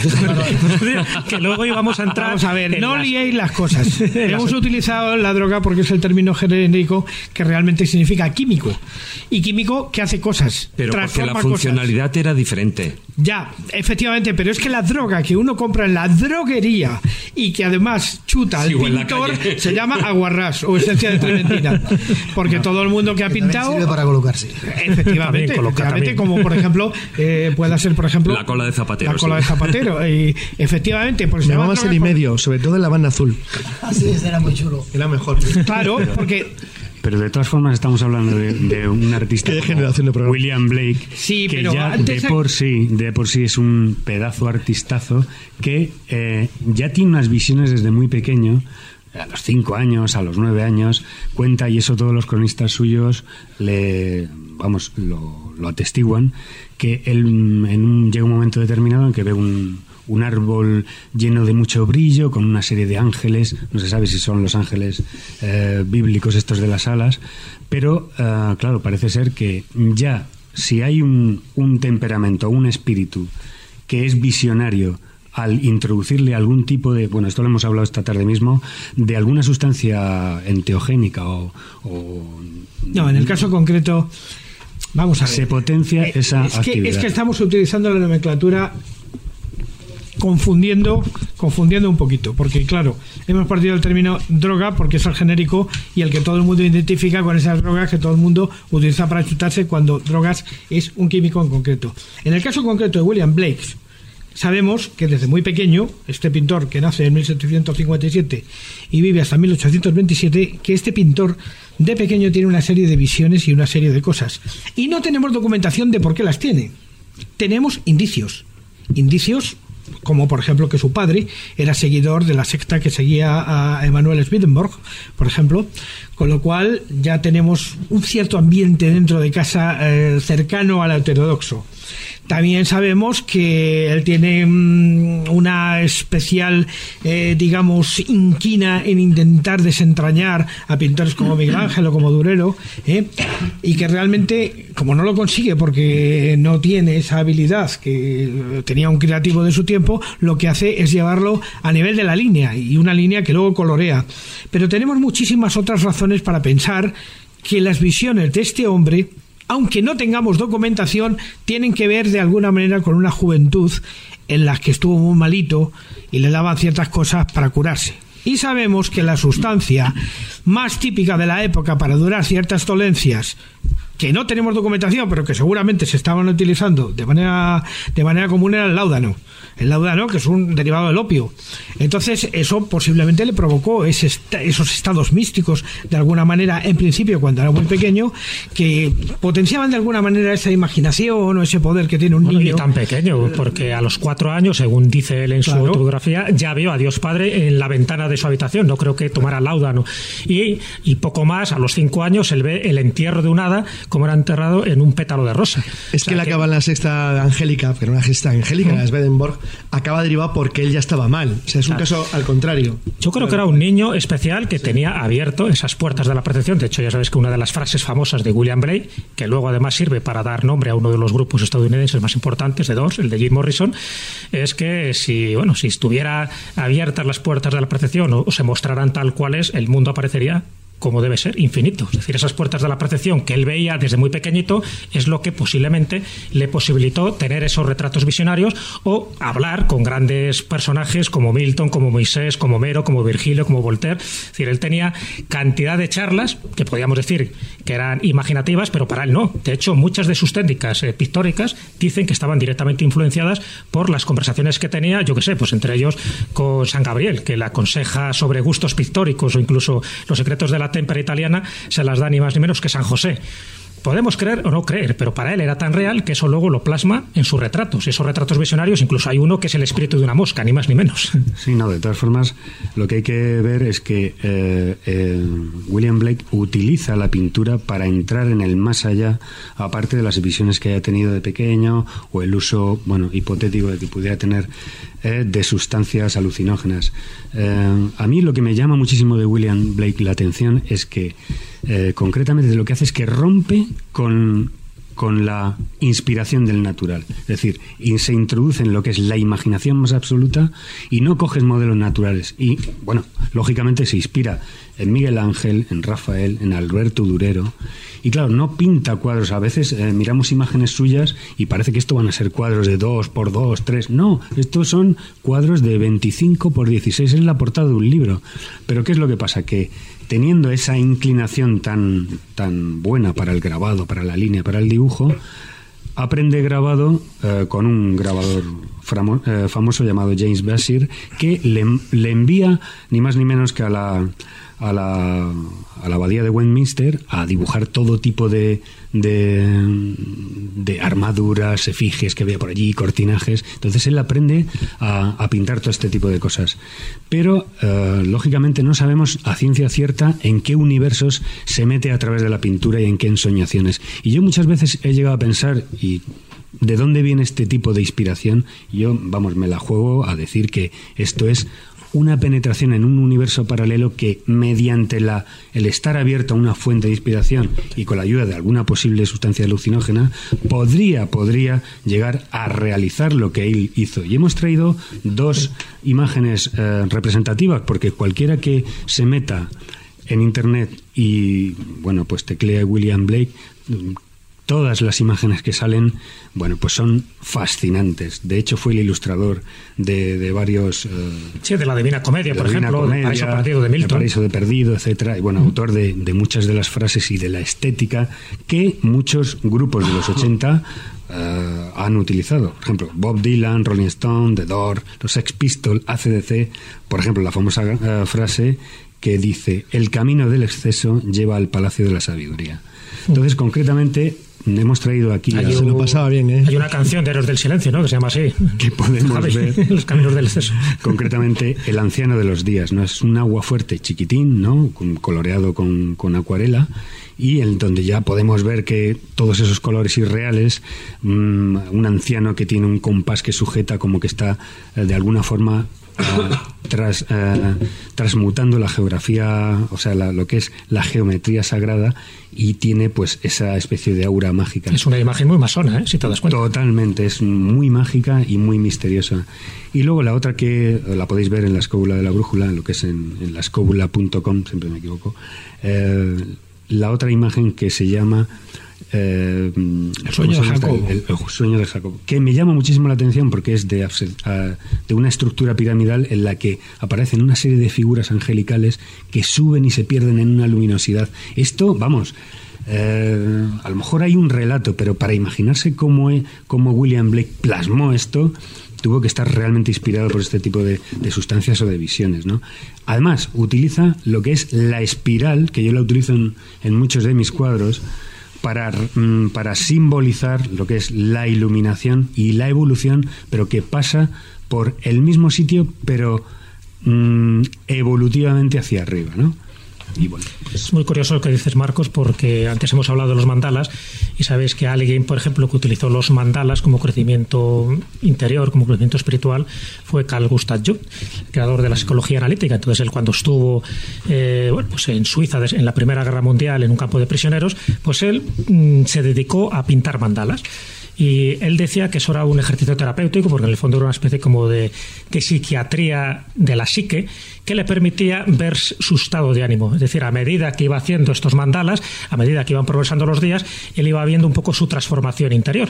Y él decía muchas veces que una de las cosas que él había percibido es que el conocimiento, el, el verdadero conocimiento, es el auténtico conocimiento del ser, el que uno lleva dentro. Y que ese conocimiento no es circular, sino que es espiral. Es un poco la línea que tú estabas diciendo. Además, eh, muchas veces este tema de los mandalas, que ahora Ignacio nos va a introducir un poquito, es eh, ni más ni menos que para crear un mandala es con muchas de las cosas de las decoraciones que se hacen, pinturas rupestres, pinturas mágicas de los chamanes, hay que hacerlas en silencio y también hay que observarlas totalmente en silencio, porque si te quedas fijo mucho tiempo mirando esos mandalas, puedes llegar a entrar en puertas totalmente insospechadas.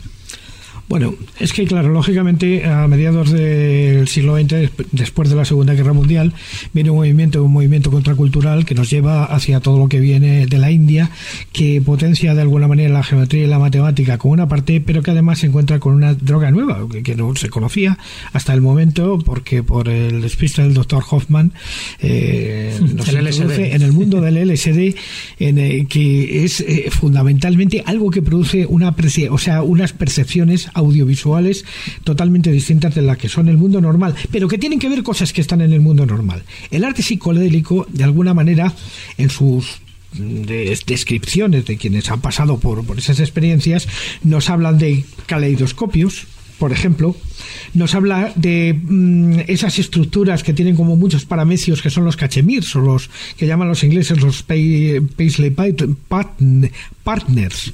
¿eh? Luego también nos lleva a algo incluso anterior que ya matemáticamente había sido estudiado desde Escher y otros, como por ejemplo son los teselados pese- periódicos y no periódicos, que además llevarían luego a un tipo de cerámica que se utilizaría en los pisos de las casas. Eh, imágenes de reflexión y multiplicación. Aparece otro fenómeno que se utiliza muy asociado a este tipo de drogas, que es el fosfenismo.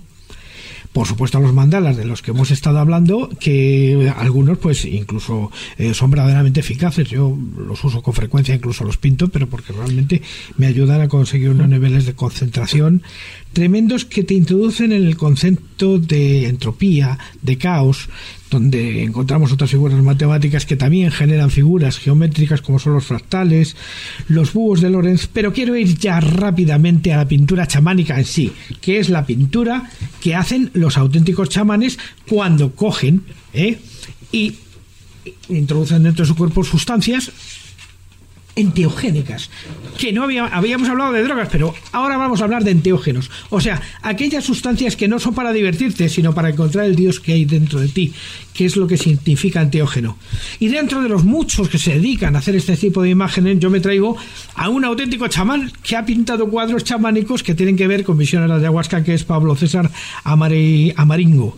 Eh, nacido en la selva, durante mucho tiempo chamán, durante mucho tiempo hombre medicina, utilizador de ícaros y mariris, durante mucho tiempo, pero que luego se arrepiente y se pone a pintar. Y entonces se pone a pintar unos cuadros eh, de un colorido brutal, tremendo, como, como mm, vistos desde esa experiencia enteógena que producen las sustancias que podemos Siempre son colores muy vivos los que están asociados a las sustancias psicodélicas y relacionadas con el arte.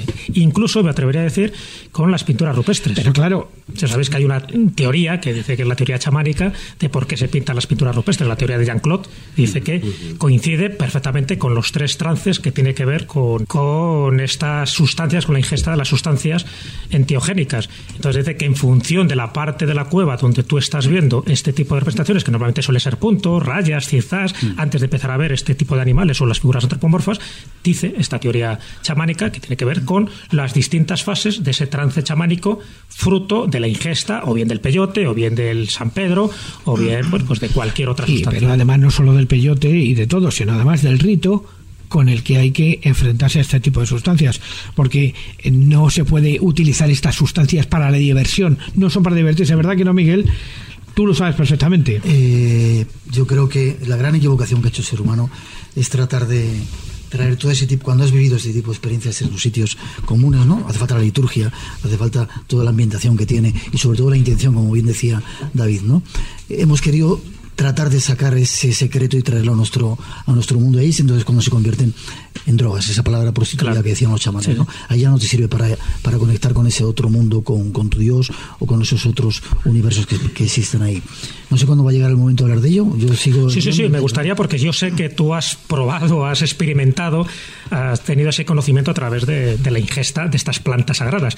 Y sí me gustaría que nos dieras tu opinión y sobre todo tu forma, tu cosmovisión a la hora de ver esos trances que normalmente no se ven en el mundo ordinario. Y yo me jactaba cuando estaba en la universidad rodeado de gente que se fumaban porros y todo tipo de sustancias prohibidas en aquel tiempo. Yo nunca he fumado ni siquiera un porro, o sea, no, no he fumado una cala de hachís ni de marihuana ni nada de eso, ¿no? Y la primera vez que probé una planta de poder fue en la selva del Amazonas con un chamán que se llama el chamán Bolívar, un indio indígena piaroa en mitad de la selva. Llegamos con un equipo de televisión, eh, ese era el típico indio que iba con taparrabos, con todas las plumas de, animales y que no habían visto llegar a muchos blancos, ¿no? Sin embargo, no nos hizo mucho caso, ¿no? Nos dejó entrar en su cabaña, montamos toda la parafernalia con todas las baterías que llevábamos, la familia estaba allí detrás, nos miraban como si fuéramos seres extraterrestres, vez vistos, se siguieron durmiendo lo suyo, ¿no? Y yo ahí les dije a la gente que iba, yo quiero probarlo, a ver cómo, qué es esto, ¿no? Entonces me dieron, ¿habéis visto el, documental ese que te pone una caña en la nariz y otros indios Sí, soplan. Ah, me dijeron que era muy fuerte y yo no me atreví a hacer eso, ¿no? Yo lo chingué, que era la palabra que ellos utilizaban, ¿no? Directamente con un esqueleto de un ave que eh, había en un cuenco el polvo que el chamán tenía, ahí inhalé aquel polvo, ¿no? Y a la segunda pillé un colocón tremendo. He de decir que yo anteriormente ya tenía práctica en hacer eh, lo que se podían llamar viajes astrales y mucha meditación, ¿no? Tenía costumbre en haber salido fuera de mi cuerpo, haber tenido encuentros por ahí fuera, eh, a lo mejor im- imaginarios simplemente, ¿no? Pero bueno, había, tenía experiencia en controlar eso. Entonces chingué la segunda vez aquello y sentí que me caía, como que era un castillo que se desarmaba y que caía al suelo. El chamán que estaba allí iba a través del guía que llevaba, Carlitos, traduciendo, y le decía que él fuera contando lo que iba sintiendo. ¿no? Entonces, en un momento determinado, yo sentí que me convertía en un animal, absolutamente, ¿no? Que mis huesos crujían, sentía además cuando movía así un poco, como si estuviera transformándome como si fuera un juguete eso de los niños, ¿no? Y de la visión que tienes a un metro setenta más o menos de altura, mi visión era mucho más bajita, como 50, 60 centímetros. Y que de repente estaba en la selva y que iba caminando. Sentía que tenía cuatro patas, cuatro extremidades en vez de las dos piernas y que sentía todo lo que me rodeaba de una manera muy especial, ¿no? Entonces el chamán le preguntaba, que te diga quién es, que te diga quién es. Y yo me miraba y decía, no sé, soy Miguel, no sé. Y luego ya me vi una pata. Y dije, ah, tengo una pata manchada. Y de alguna manera me había convertido, no sé si en un ocelote, que porque un jaguar es demasiado grande. Prefiero decir que era un poquito más pequeñito. Un ocelote, por decir un jaguar, es demasiado pretencioso, ¿no? Entonces me dijo, déjale. Y estuve viajando durante un montón de tiempo, ¿no? Y recuerdo las sensaciones realmente como si fuera un animal, de una manera absolutamente increíble y perfecta, ¿no? Después llegué a un sitio que había agua y me convertí en un, en- en un ave. Y después empezó un viaje. Un viaje en el que vine a España a ver a mi familia que hacía tiempo que no la veía y que viví un montón de situaciones con una claridad y con una percepción tan increíble que me, hacía hasta daño. ¿no? Cuando estás por ahí fuera yo tenía un poco la experiencia de los viajes astrales. Cuando sales ves los colores muy brillantes. ¿no? Y es como que, como que si hubiera que ponerse gafas de sol. ¿no? Por eso entiendo a Marilyn Rosner. ¿Os acordáis cuando va con La las gafas de sí, sol? sí, ¿no? sí, sí, sí. Porque si yo acepto que ya lo ve, ¿no? Cuando yo he tenido experiencias de, de salir por ahí fuera, la luz te hace daño, ¿no? Es tan poderosa eh, la descarga lumínima- lumínica que te hace que te hace daño, ¿no? Entonces, en un momento determinado, después de haber vivido un, un montón de aventuras, siento la mano del, le puse a parir, de Carlitos que me metía algo en la boca, una galleta. E instantáneamente, cuando te meten algo dulce, no sé por qué, vuelves a la realidad, ¿no? Le dije mil cosas, cacho de hijo de tu madre, de tu padre, de tu abuela, y de repente regresé, ¿no? Yo pensé que había pasado como 20, 30 minutos, no si había estado tres horas tirado por ahí danzando, ¿no? Esa fue mi primera experiencia con el yopo, yo creo casi la única, porque luego he, he tomado dos veces eh, peyote, pero no me, ha hecho, no me ha hecho efecto. Y quería decir una cosa más con respecto a las plantas de poder. Un día las plantas de poder te eligen a ti también. Es decir, la experiencia... Es lo que se dice de la ayahuasca, ¿no? Claro, y no solamente la ayahuasca, sino ah, el, el venado azul ¿no? y, y- y el peyote. Una vez estábamos haciendo un ritual con los eh, chamanes y guerreros del arco iris a los que yo pertenezco, ¿no? Y yo antes sí decía, quiero probar el peyote, no lo había probado nunca, ¿no? Y de repente llego allí y sabéis que el peyote es un hongo que tiene una especie de como gajos. De gajos. Sí, sí, sí, como sí. una mandarina. y había cinco, sí. Y éramos seis los que queríamos tomar en ese día, ¿no? Yo de repente, sin saber, sin haber mirado antes cómo era, dije, no, no lo voy a tomar. Y me dijo el chamán, no era para ti, dice, solamente hay cinco. Hoy no te tocaba, ¿no? El peyote elige la gente que va a ser, que va a, como, a, como- a hacer comunión con él Sí, en ese sí, momento, ¿no? y Además con más, ese alcaloide de la mescalina, que es potentísimo, ¿no? El, el que ha servido además precisamente pues, como enseñanza de, de Castaneda y toda la historia que tiene alrededor de, del brujo Jackie, ¿no? De Don Juan, que luego comentaremos algo en la yo la la vez que probé, te digo, lo he hecho una vez o dos veces como mucho ese peyote, no he sentido que me hiciera nada. Ujú. Es un sabor muy amargo en un principio y luego sentí el mismo viaje y yo había practicado cuando hacía viajes astrales de una manera consciente, ¿no? Entonces dije, no lo necesito. Creo que cuando hay una determinada, no es una, no es por ser pretencioso, ¿no? Pero cuando hay una determinada entrenamiento no es necesario tener ese tipo de cosas. Es que hay una teoría, ahora con respecto a lo que acabas de decir, creo que es importante, que ya eh, adelantaba John Cashman cuando escribió eh, el fenómeno LSD, en el sentido de que estas drogas realmente tienen un poder objetivo. Pero también mucho del poder es subjetivo. ¿Por qué? Porque la droga lo que hace es activar neurotransmisores que tú ya tienes y que tú los puedes activar sin necesidad de utilizar esas drogas, sino utilizando técnicas de meditación, de rito, en fin, de cualquier otro tipo. Entonces, eh, lo digo porque yo, por ejemplo, que también... Pero eso se ha perdido masivamente ya en la sociedad actual. Claro, claro. Claro, sí, pero yo, por ejemplo, que experimento ese tipo de viajes astrales, cuando estoy en esos viajes astrales entiendo perfectamente imágenes como esta y no he tomado nada. Bueno, sí, a lo mejor me tomo una caña, pero claro, eso- no, no es lo mismo. ¿sí? da cuenta, una caña alucinógena. Bueno, lo que sí está claro es que el- a través de la ingesta de estas plantas sagradas, que por algo son sagradas desde tiempos pretéritos, sí que se abren esas puertas de la percepción que hemos comentado, que, que utilizó en su momento como frase paradigmática William Blake, y al final, como también decía Miguel Blanco, puedes ver a tu alter ego, puedes ver a tu tótem en forma de animal, en forma de, de algún pájaro que sobrevuela, que estamos un poco acostumbrados también con, con ese chamanismo de las tribus norteamericanas, posiblemente también influido por las películas.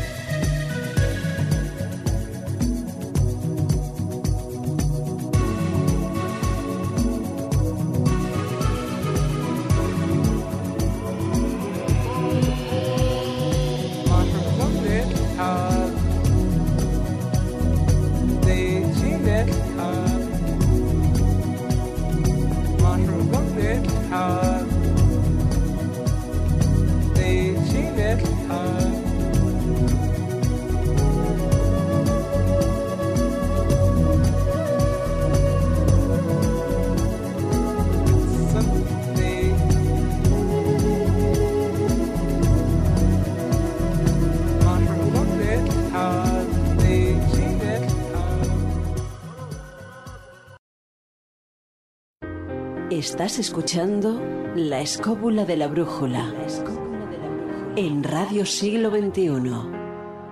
Y continuamos con el programa aquí en la escóbula de la brújula y lo habíamos dejado en un personaje eh, cuanto menos curioso, el marqués de Villena. Que bueno, que no era marqués, ¿no es así, Jesús? Y antes lo estábamos comentando. Bueno, a ver, había un marqués de Villena, Sí. evidentemente, claro. Cuando hablamos del nigromántico, Del nigro- claro. ese era, no era marqués porque ya habían perdido el marquesado ya hacía tiempo. Pero sí es verdad que había un marqués de Villena, que era don Juan de Pacheco, que era el válido de Enrique IV, que tuvo mucha influencia en Toledo y también, por cierto, fue el que mandó construir el monasterio del Parral en Segovia, eh, de los Jerónimos. O sea que el marqués de Villena fue uno de los grandes hombres medievales del momento con gran influencia en Toledo. Pero muchas veces erróneamente se le atribuye ese marquesado al que nosotros conocemos como don Enrique de Villena, que era este nigromántico, este hombre que tuvo una biblioteca además portentosa, donde acumulaba muchísimos de estos grimorios de los que hablaba Gonzalo, posiblemente el Picatris, ¿por qué no el libro de San Cipriano, eh, las clavículas de Salomón, etcétera, etcétera. Hasta tal punto que hubo una orden que dio eh, el rey Juan II que se destruyera toda su biblioteca, pues cuando Enrique de Villena muere se pensaba que aquello era como una especie de antro eh, dedicado al diablo y mandó a, pues bueno, pues a uno de los de, de la mano derecha, ¿no? de- del rey que entrara en la biblioteca y todo aquello que le pareciera raro que lo quemara porque se pensaba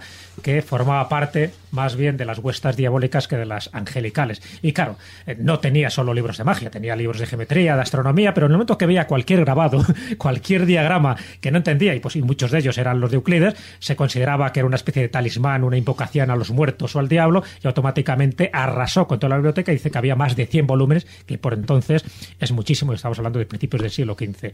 Así que esa es la, gran historia y muchas veces la gran tragedia de estos hombres que se adelantaron a su tiempo, como fue Enrique de Villena, que prácticamente lo tocó todo, me refiero tanto lo, lo ortodoxo como el lo heterodoxo, un poco también lo que fue buscando Silvestre II, que fue otro de los personajes ilustres que pasó por Toledo, estuvo poco tiempo, pero antes de que llegara a ser el famoso papa, el papa del año 1000, Silvestre II, cuando era Gerberto de Aurillac, estuvo en Toledo precisamente buscando eso, buscando esa parte oscura, subterránea, nigromántica, que se enseñaba precisamente en Toledo.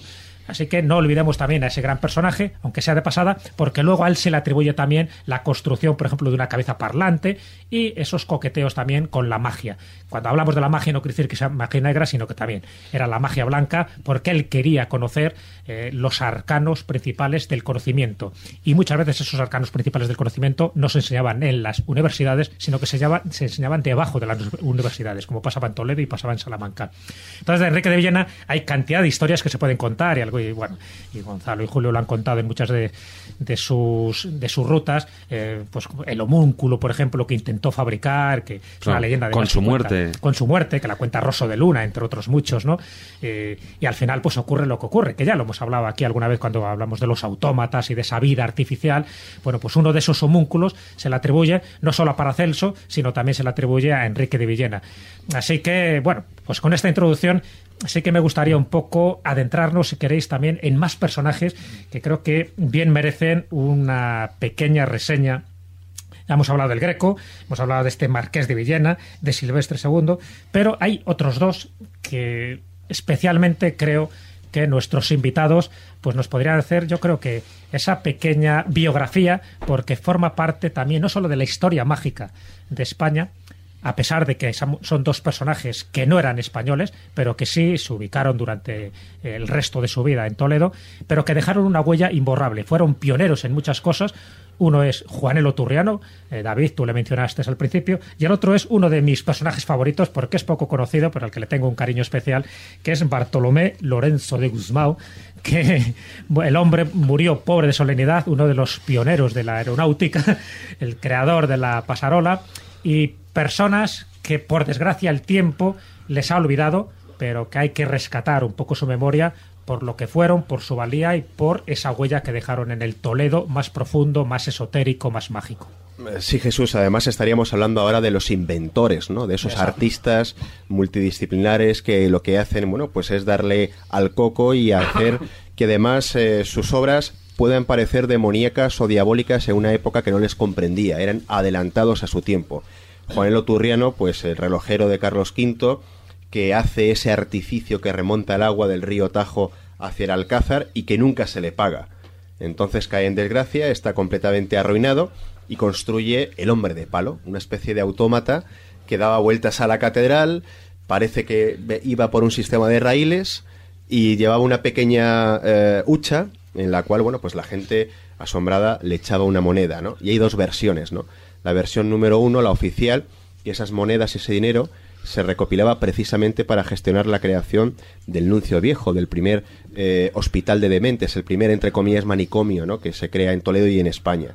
Pero la versión B, que suele ser la cierta, es que como nunca se le había pagado a Juan León Turriano, malvivía y creó este autómata o hombre de palo para poder al menos mantenerse, ¿no? Eh, nosotros tenemos en el Museo de la España Mágica un representante, ¿no? Eh, que además Miguel Zorita hizo con, eh, bueno, pues muchísima destreza de un hombre de palo, que además el deán de la catedral mm, lo consideró completamente luciferino, lo quemó públicamente en la plaza del ayuntamiento. Juanelo, ¿no? El que te... Bueno, Sí, sí. eh, esperemos que, que ese no. Estoy otra vez remontándome, ¿no? Al pasado. Bueno, espérate el próximo San Juan a ver qué pasa. Y bueno, pues cuenta la leyenda, ¿no? Que Juanelo Turriano no hizo uno, sino hizo varios hombres de palo, que alguno todavía dormita, está eh, olvidado, ¿no? En alguna cripta de la catedral y nosotros hemos rescatado, ¿no? Uno de ellos y lo tenemos en el Museo de la España Mágica. Y luego Bartolomé Lorenzo de Guzmán, pues eso, pues otro, otra persona que rompe esquemas, que crea ese globo aerostático con esa pasarola, que hace una, una prueba en Portugal, que la gente se queda atónita, so- sorprendida por completo. Eh, el hombre que vuela, ¿no? También se, se considera pues una especie de, de querer ir más allá de la naturaleza propiamente humana y también cae en desgracia y prácticamente empobrecido muere en Toledo. Bueno, en Toledo, sí, le llamaban el padre volador. O sea, que Sí. ya yo creo que era bastante El, el cura, vola- el cura volador Sí, también. sí, el cura volador, el padre volador, el pirao volador, en fin, tenía distintos nombres. Estaba volado Y todo, y todo por la osadía, eh, fíjate, ni más ni menos, ¿no? Claro, un, un sacerdote jesuita, también hay que remontarnos un poco a esa época, estamos hablando de principios del siglo XVIII, a alguien que se le ocurre en 1709, que es donde están patentados esos planos de la pasarola, que era un globo aerostático, pues decir, y así se lo escribe a- al rey de Portugal, que tiene un instrumento capaz de andar por el aire del mismo modo que por la tierra y por el mar. Claro, eso dicho a un rey, pues le hizo los ojos chiribitas. Dice, bueno, esto para mí, esto es...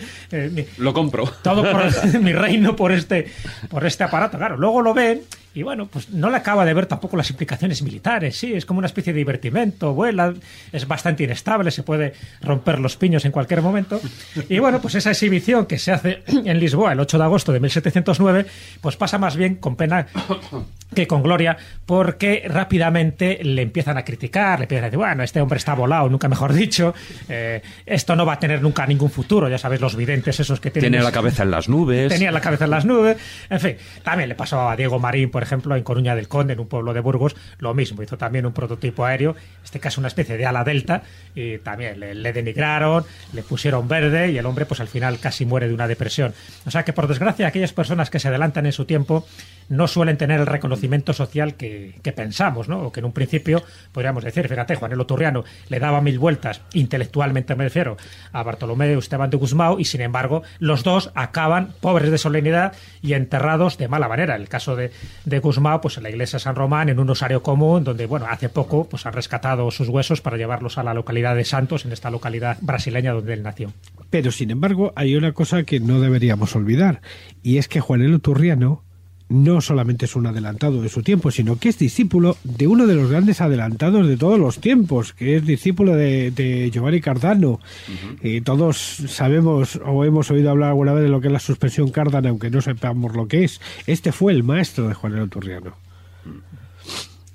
Y bueno, y hay otro de los personajes que, bueno, que, que antes también estábamos comentando fuera de micrófono, eh, que es, eh, tiene una historia particular en Toledo, bueno, o cuanto menos el sepulcro. Estaríamos hablando de don Álvaro de Luna. Sí, don Álvaro de Luna, que era conquense, no era toledano, pero tiene grandes implicaciones en la ciudad de Toledo, precisamente con su sepulcro, porque él eh, era un hombre de Estado, había sido válido de Juan II y, claro, en previsión al futuro tan halagüeño que le esperaba en la política, no iba a ser menos su futuro en el más allá. Y precisamente en aquel momento del Renacimiento, estamos hablando pues eso, finales del siglo XV, cuando él proyecta su tumba, es- lo hace en una moda en la que todos los grandes nobles compiten por hacerse tumbas. Es cuando surge, por ejemplo, otra tumba fundamental en la historia de España, como es la tumba del Doncel de la Catedral de Sigüenza, que, que la hace precisamente el mismo escultor que hace la que hoy vemos, la tumba que hoy vemos de don Álvaro de Luna en esa capilla de Santiago de la Catedral de, de Toledo. Pero lo cierto es que la tumba original que hoy que, que proyectó don Álvaro de Luna no era exactamente como la que conocemos hoy. Y es muy curioso porque cuando don Álvaro de Luna cae en desgracia, se revela al pueblo y el resto de nobles contra él, se termina destrozando su tumba, ya que a él no le pueden tocar, pues bueno, se conforman con apalear la efigie que había construido encima de su sepulcro.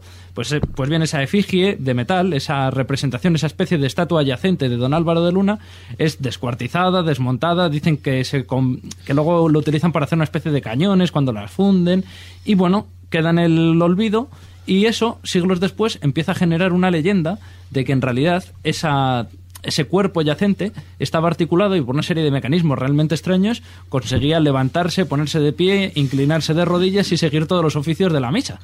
Eso que tecnológicamente sería bastante complejo de, de elaborar y más en aquel entonces, bueno, parece que obedece a una especie de leyenda más bien, quizás muy mezclado con todo el tema de los autómatas de Juan el pero sí que es realmente interesante porque luego, siglos después, y esto lo pueden contar muy bien tanto Julio como Gonzalo, en el siglo XIX hay una especie de reminiscencia de esa leyenda que habla ya no del autómata, que el autómata, pues bueno, tenía la credibilidad histórica que tenía, pero sí de lo que se ocultaba dentro de ese sepulcro o a lo que daba acceso ese, ese sepulcro. Sí, mira, yo es que don Álvaro de Luna es, es un personaje muy, muy fascinante. En primer lugar, hay que decir que Jesús ha hablado de, del Marqués de Villena. Bien, tenéis que pensar que don Álvaro de Luna hereda parte de la biblioteca del Marqués de Villena a través de un familiar común, que es María de Albornoz. Y es interesante que, el- que don Álvaro de Luna, conforme hereda parte de esta biblioteca secreta de libros de magia que ha mencionado, mi compa- que ha- mencionado Jesús, y que podría integrar libros, efectivamente sabemos que estaba el Picatrix, las clavículas de Salomón, el libro de Raciel, el famoso Ars Notoria Toledano, todos estos libros formaban parte de la biblioteca del Marqués. Bien, parte de estos libros pasan a don Álvaro de Luna. Don Álvaro de Luna no, no es un cualquiera, no solo efectivamente funciona casi como una especie de primer ministro de Juan II, sino que es alguien que paga por hacerse esa espectacular tumba en la Catedral de Toledo, en la Capilla de Santiago, pero que paga también, por ejemplo, para comprar lo que ya en ese momento eran antiguas ruinas templarias. Edificios vinculados a la Orden del Temple, que estaban empezando a quedar abandonados o que no se le estaba dando un uso adecuado, don Álvaro de Luna los compra. De hecho, don Álvaro de Luna compra el famoso castillo de San Martín de Montalbán, el castillo templario mm, casi más espectacular que se puede encontrar en España. Cuando pierde la protección real, cuando las guerras civiles eh, acaban propiciando que, bueno, pues acaban propiciando su muerte, se le corta la cabeza. Se le corta la cabeza en Valladolid. Y se le corta la cabeza con la acusación de nigromante. Se le dice que es brujo, que está manejando esos libros, que está haciendo esas, eh, esos rituales diabólicos y es condenado por brujo, por nigromante y se le decapita. Fijaos, un primer ministro, ¿eh? un, digo primer ministro no se le llamaba así, pero para que me entiendan los que nos están oyendo, acusado de brujo por heredar la biblioteca del marqués de Villena, por comprar esos castillos templarios. Mm, Fijaos que estamos hablando de un personaje que históricamente tiene ese trasfondo vinculado a la magia de, de- de postrimerías del medievo e inicios del renacimiento. Aún así no deja de sonar una caza de brujas, por intereses, me imagino, también políticos. Sí, pero no puedes acusar así como así de nigromante a don Álvaro de Luna, tanto como para cortarle la cabeza, si no tienes algunas pruebas, pruebas que son fáciles de encontrar, en la medida en que está manejando esos libros o está haciendo esas compras. Claro, ejecutar a un noble no era tan fácil en el Renacimiento. No lo es ahora. Además, hay una cosa muy curiosa con respecto a don Álvaro de Luna, porque son las leyendas que, aparte de todo esto, circulan por todas partes. Por ejemplo, esa famosa leyenda que dice que en los eh, subsuelos de Ayllón hay un tesoro escondido que dejó don Álvaro de Luna y que la clave de cómo encontrar ese tesoro que nadie ha encontrado todavía está en unos extraños símbolos que hay en los dinteles de las puertas del pueblo cercano de Maderuelo.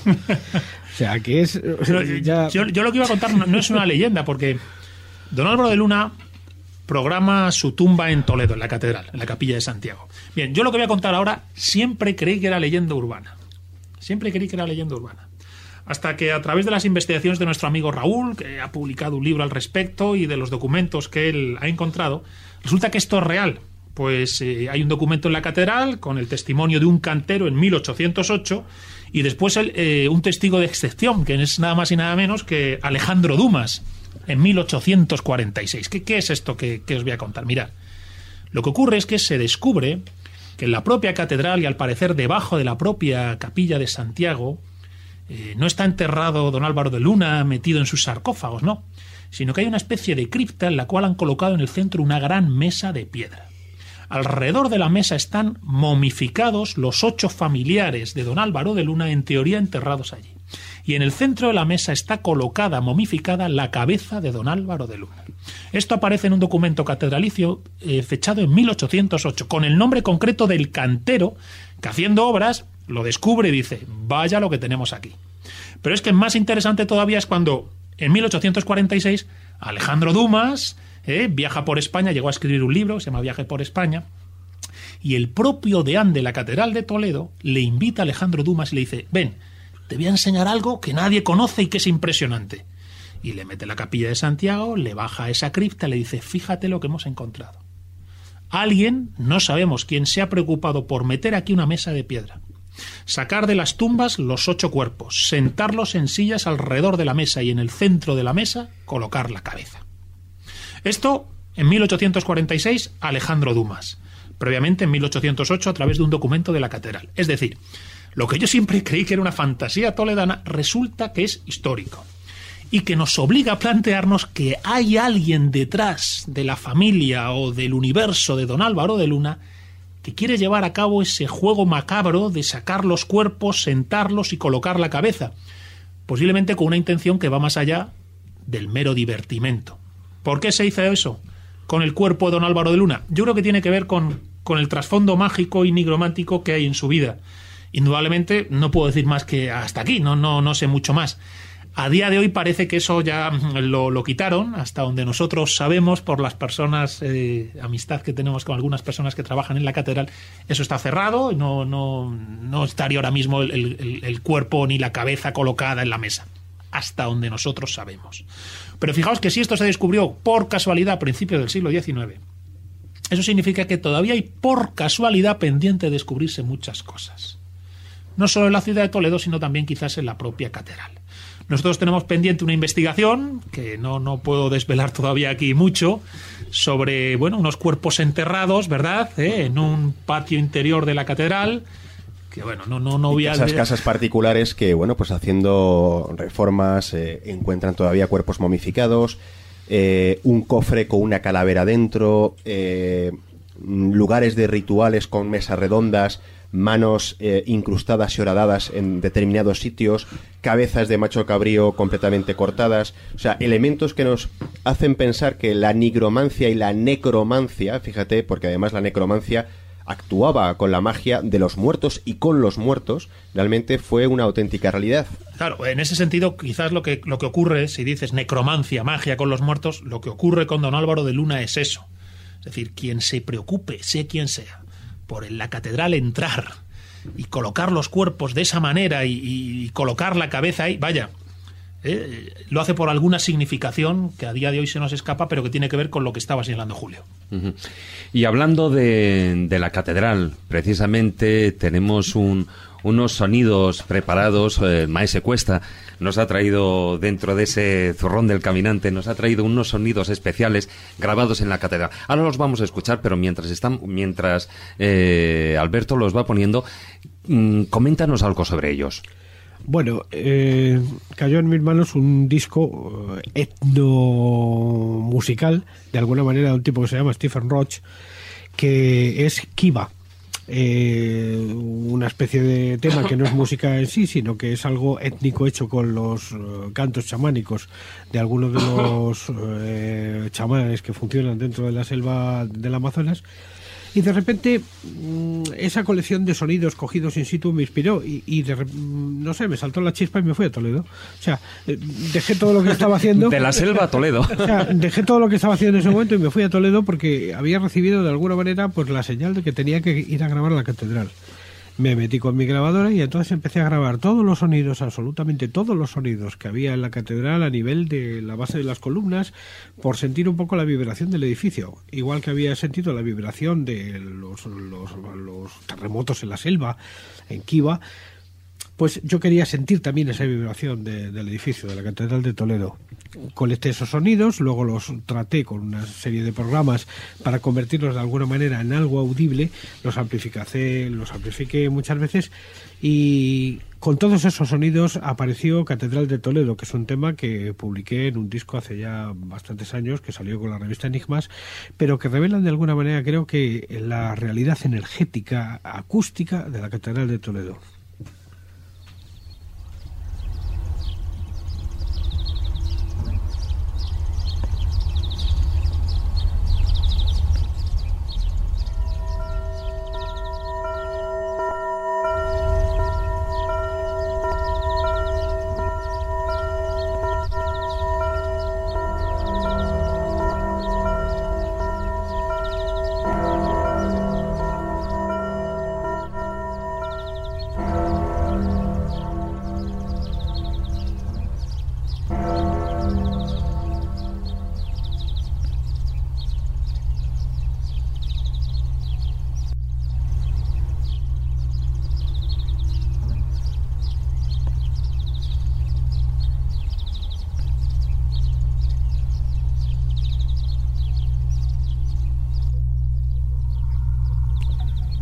Esto que estamos escuchando ahora, por ejemplo, es la vibración mezclada con los sonidos de la propia catedral que se produce en la base de las columnas.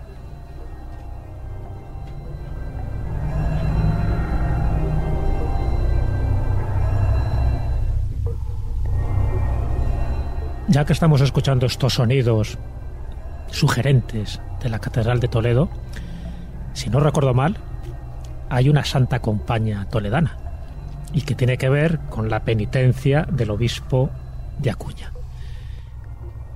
La invitación es para cualquiera de vosotros dos. ¿Alguien se atreve a contarnos con estos sones de fondo esa historia que en el fondo también tiene que ver con esos intríngulis más soterrados, pero también fantasmales de, de Toledo y en concreto pues del epicentro del Asis Mundi, que es la, la catedral, ¿no? que está asentada pues en lo que era la antigua mezquita y además en, en una antigua iglesia visigoda. Por lo tanto, el lugar siempre ha sido sagrado y siempre han ocurrido cosas, sonidos de este tipo y presencias como la que nos va a contar Julio. Venga, valiente. En tiempos, eh, en tiempos de Carlos V estalla esa revolución popular de los comuneros, ¿no? Y los comuneros eh, tienen incluso no solamente gente del populacho, sino también nobles, incluso clérigos, ¿no? Eh, Acuña, se llamaba el obi- el obispo de Ávila, se une a estos comuneros y lo que hacen es irrumpir el jueves santo, ni más ni menos que en una eh, ceremonia llamada el oficio de tinieblas, altas horas de la madrugada, irrumpen en la catedral eh, gritando comunidad, comunidad, eh, profanan el templo y bueno, pues sabemos que por avatares de la historia al final, pues estos comuneros se detienen y prácticamente la totalidad de los cabecillas, nunca mejor dicho, pierden la cabeza porque son decapitados. Va pasando el tiempo y se cuenta y cuenta la leyenda que algunos de estos eh, comuneros reciben una maldición, una maldición eterna. Eh, un toledano, bueno, pues con esa imaginación de este tipo de apariciones espectrales, se esconde justamente ese juego santo en un confesionario y cuando se despierta puede ver una comitiva espectral. Del subsuelo empiezan a filtrarse unas formas fantasmales, todas ellas con la cabeza cortada y todas ellas con la cabeza justamente sujetada a la altura del tronco, que van dando una vuelta, que se paran en el altar mayor de la catedral y que todos al unísono se arrodillan y se santiguan, para una y otra vez y de forma eterna tener esa penitencia como castigo a la irrupción de ese culto en la catedral de Toledo.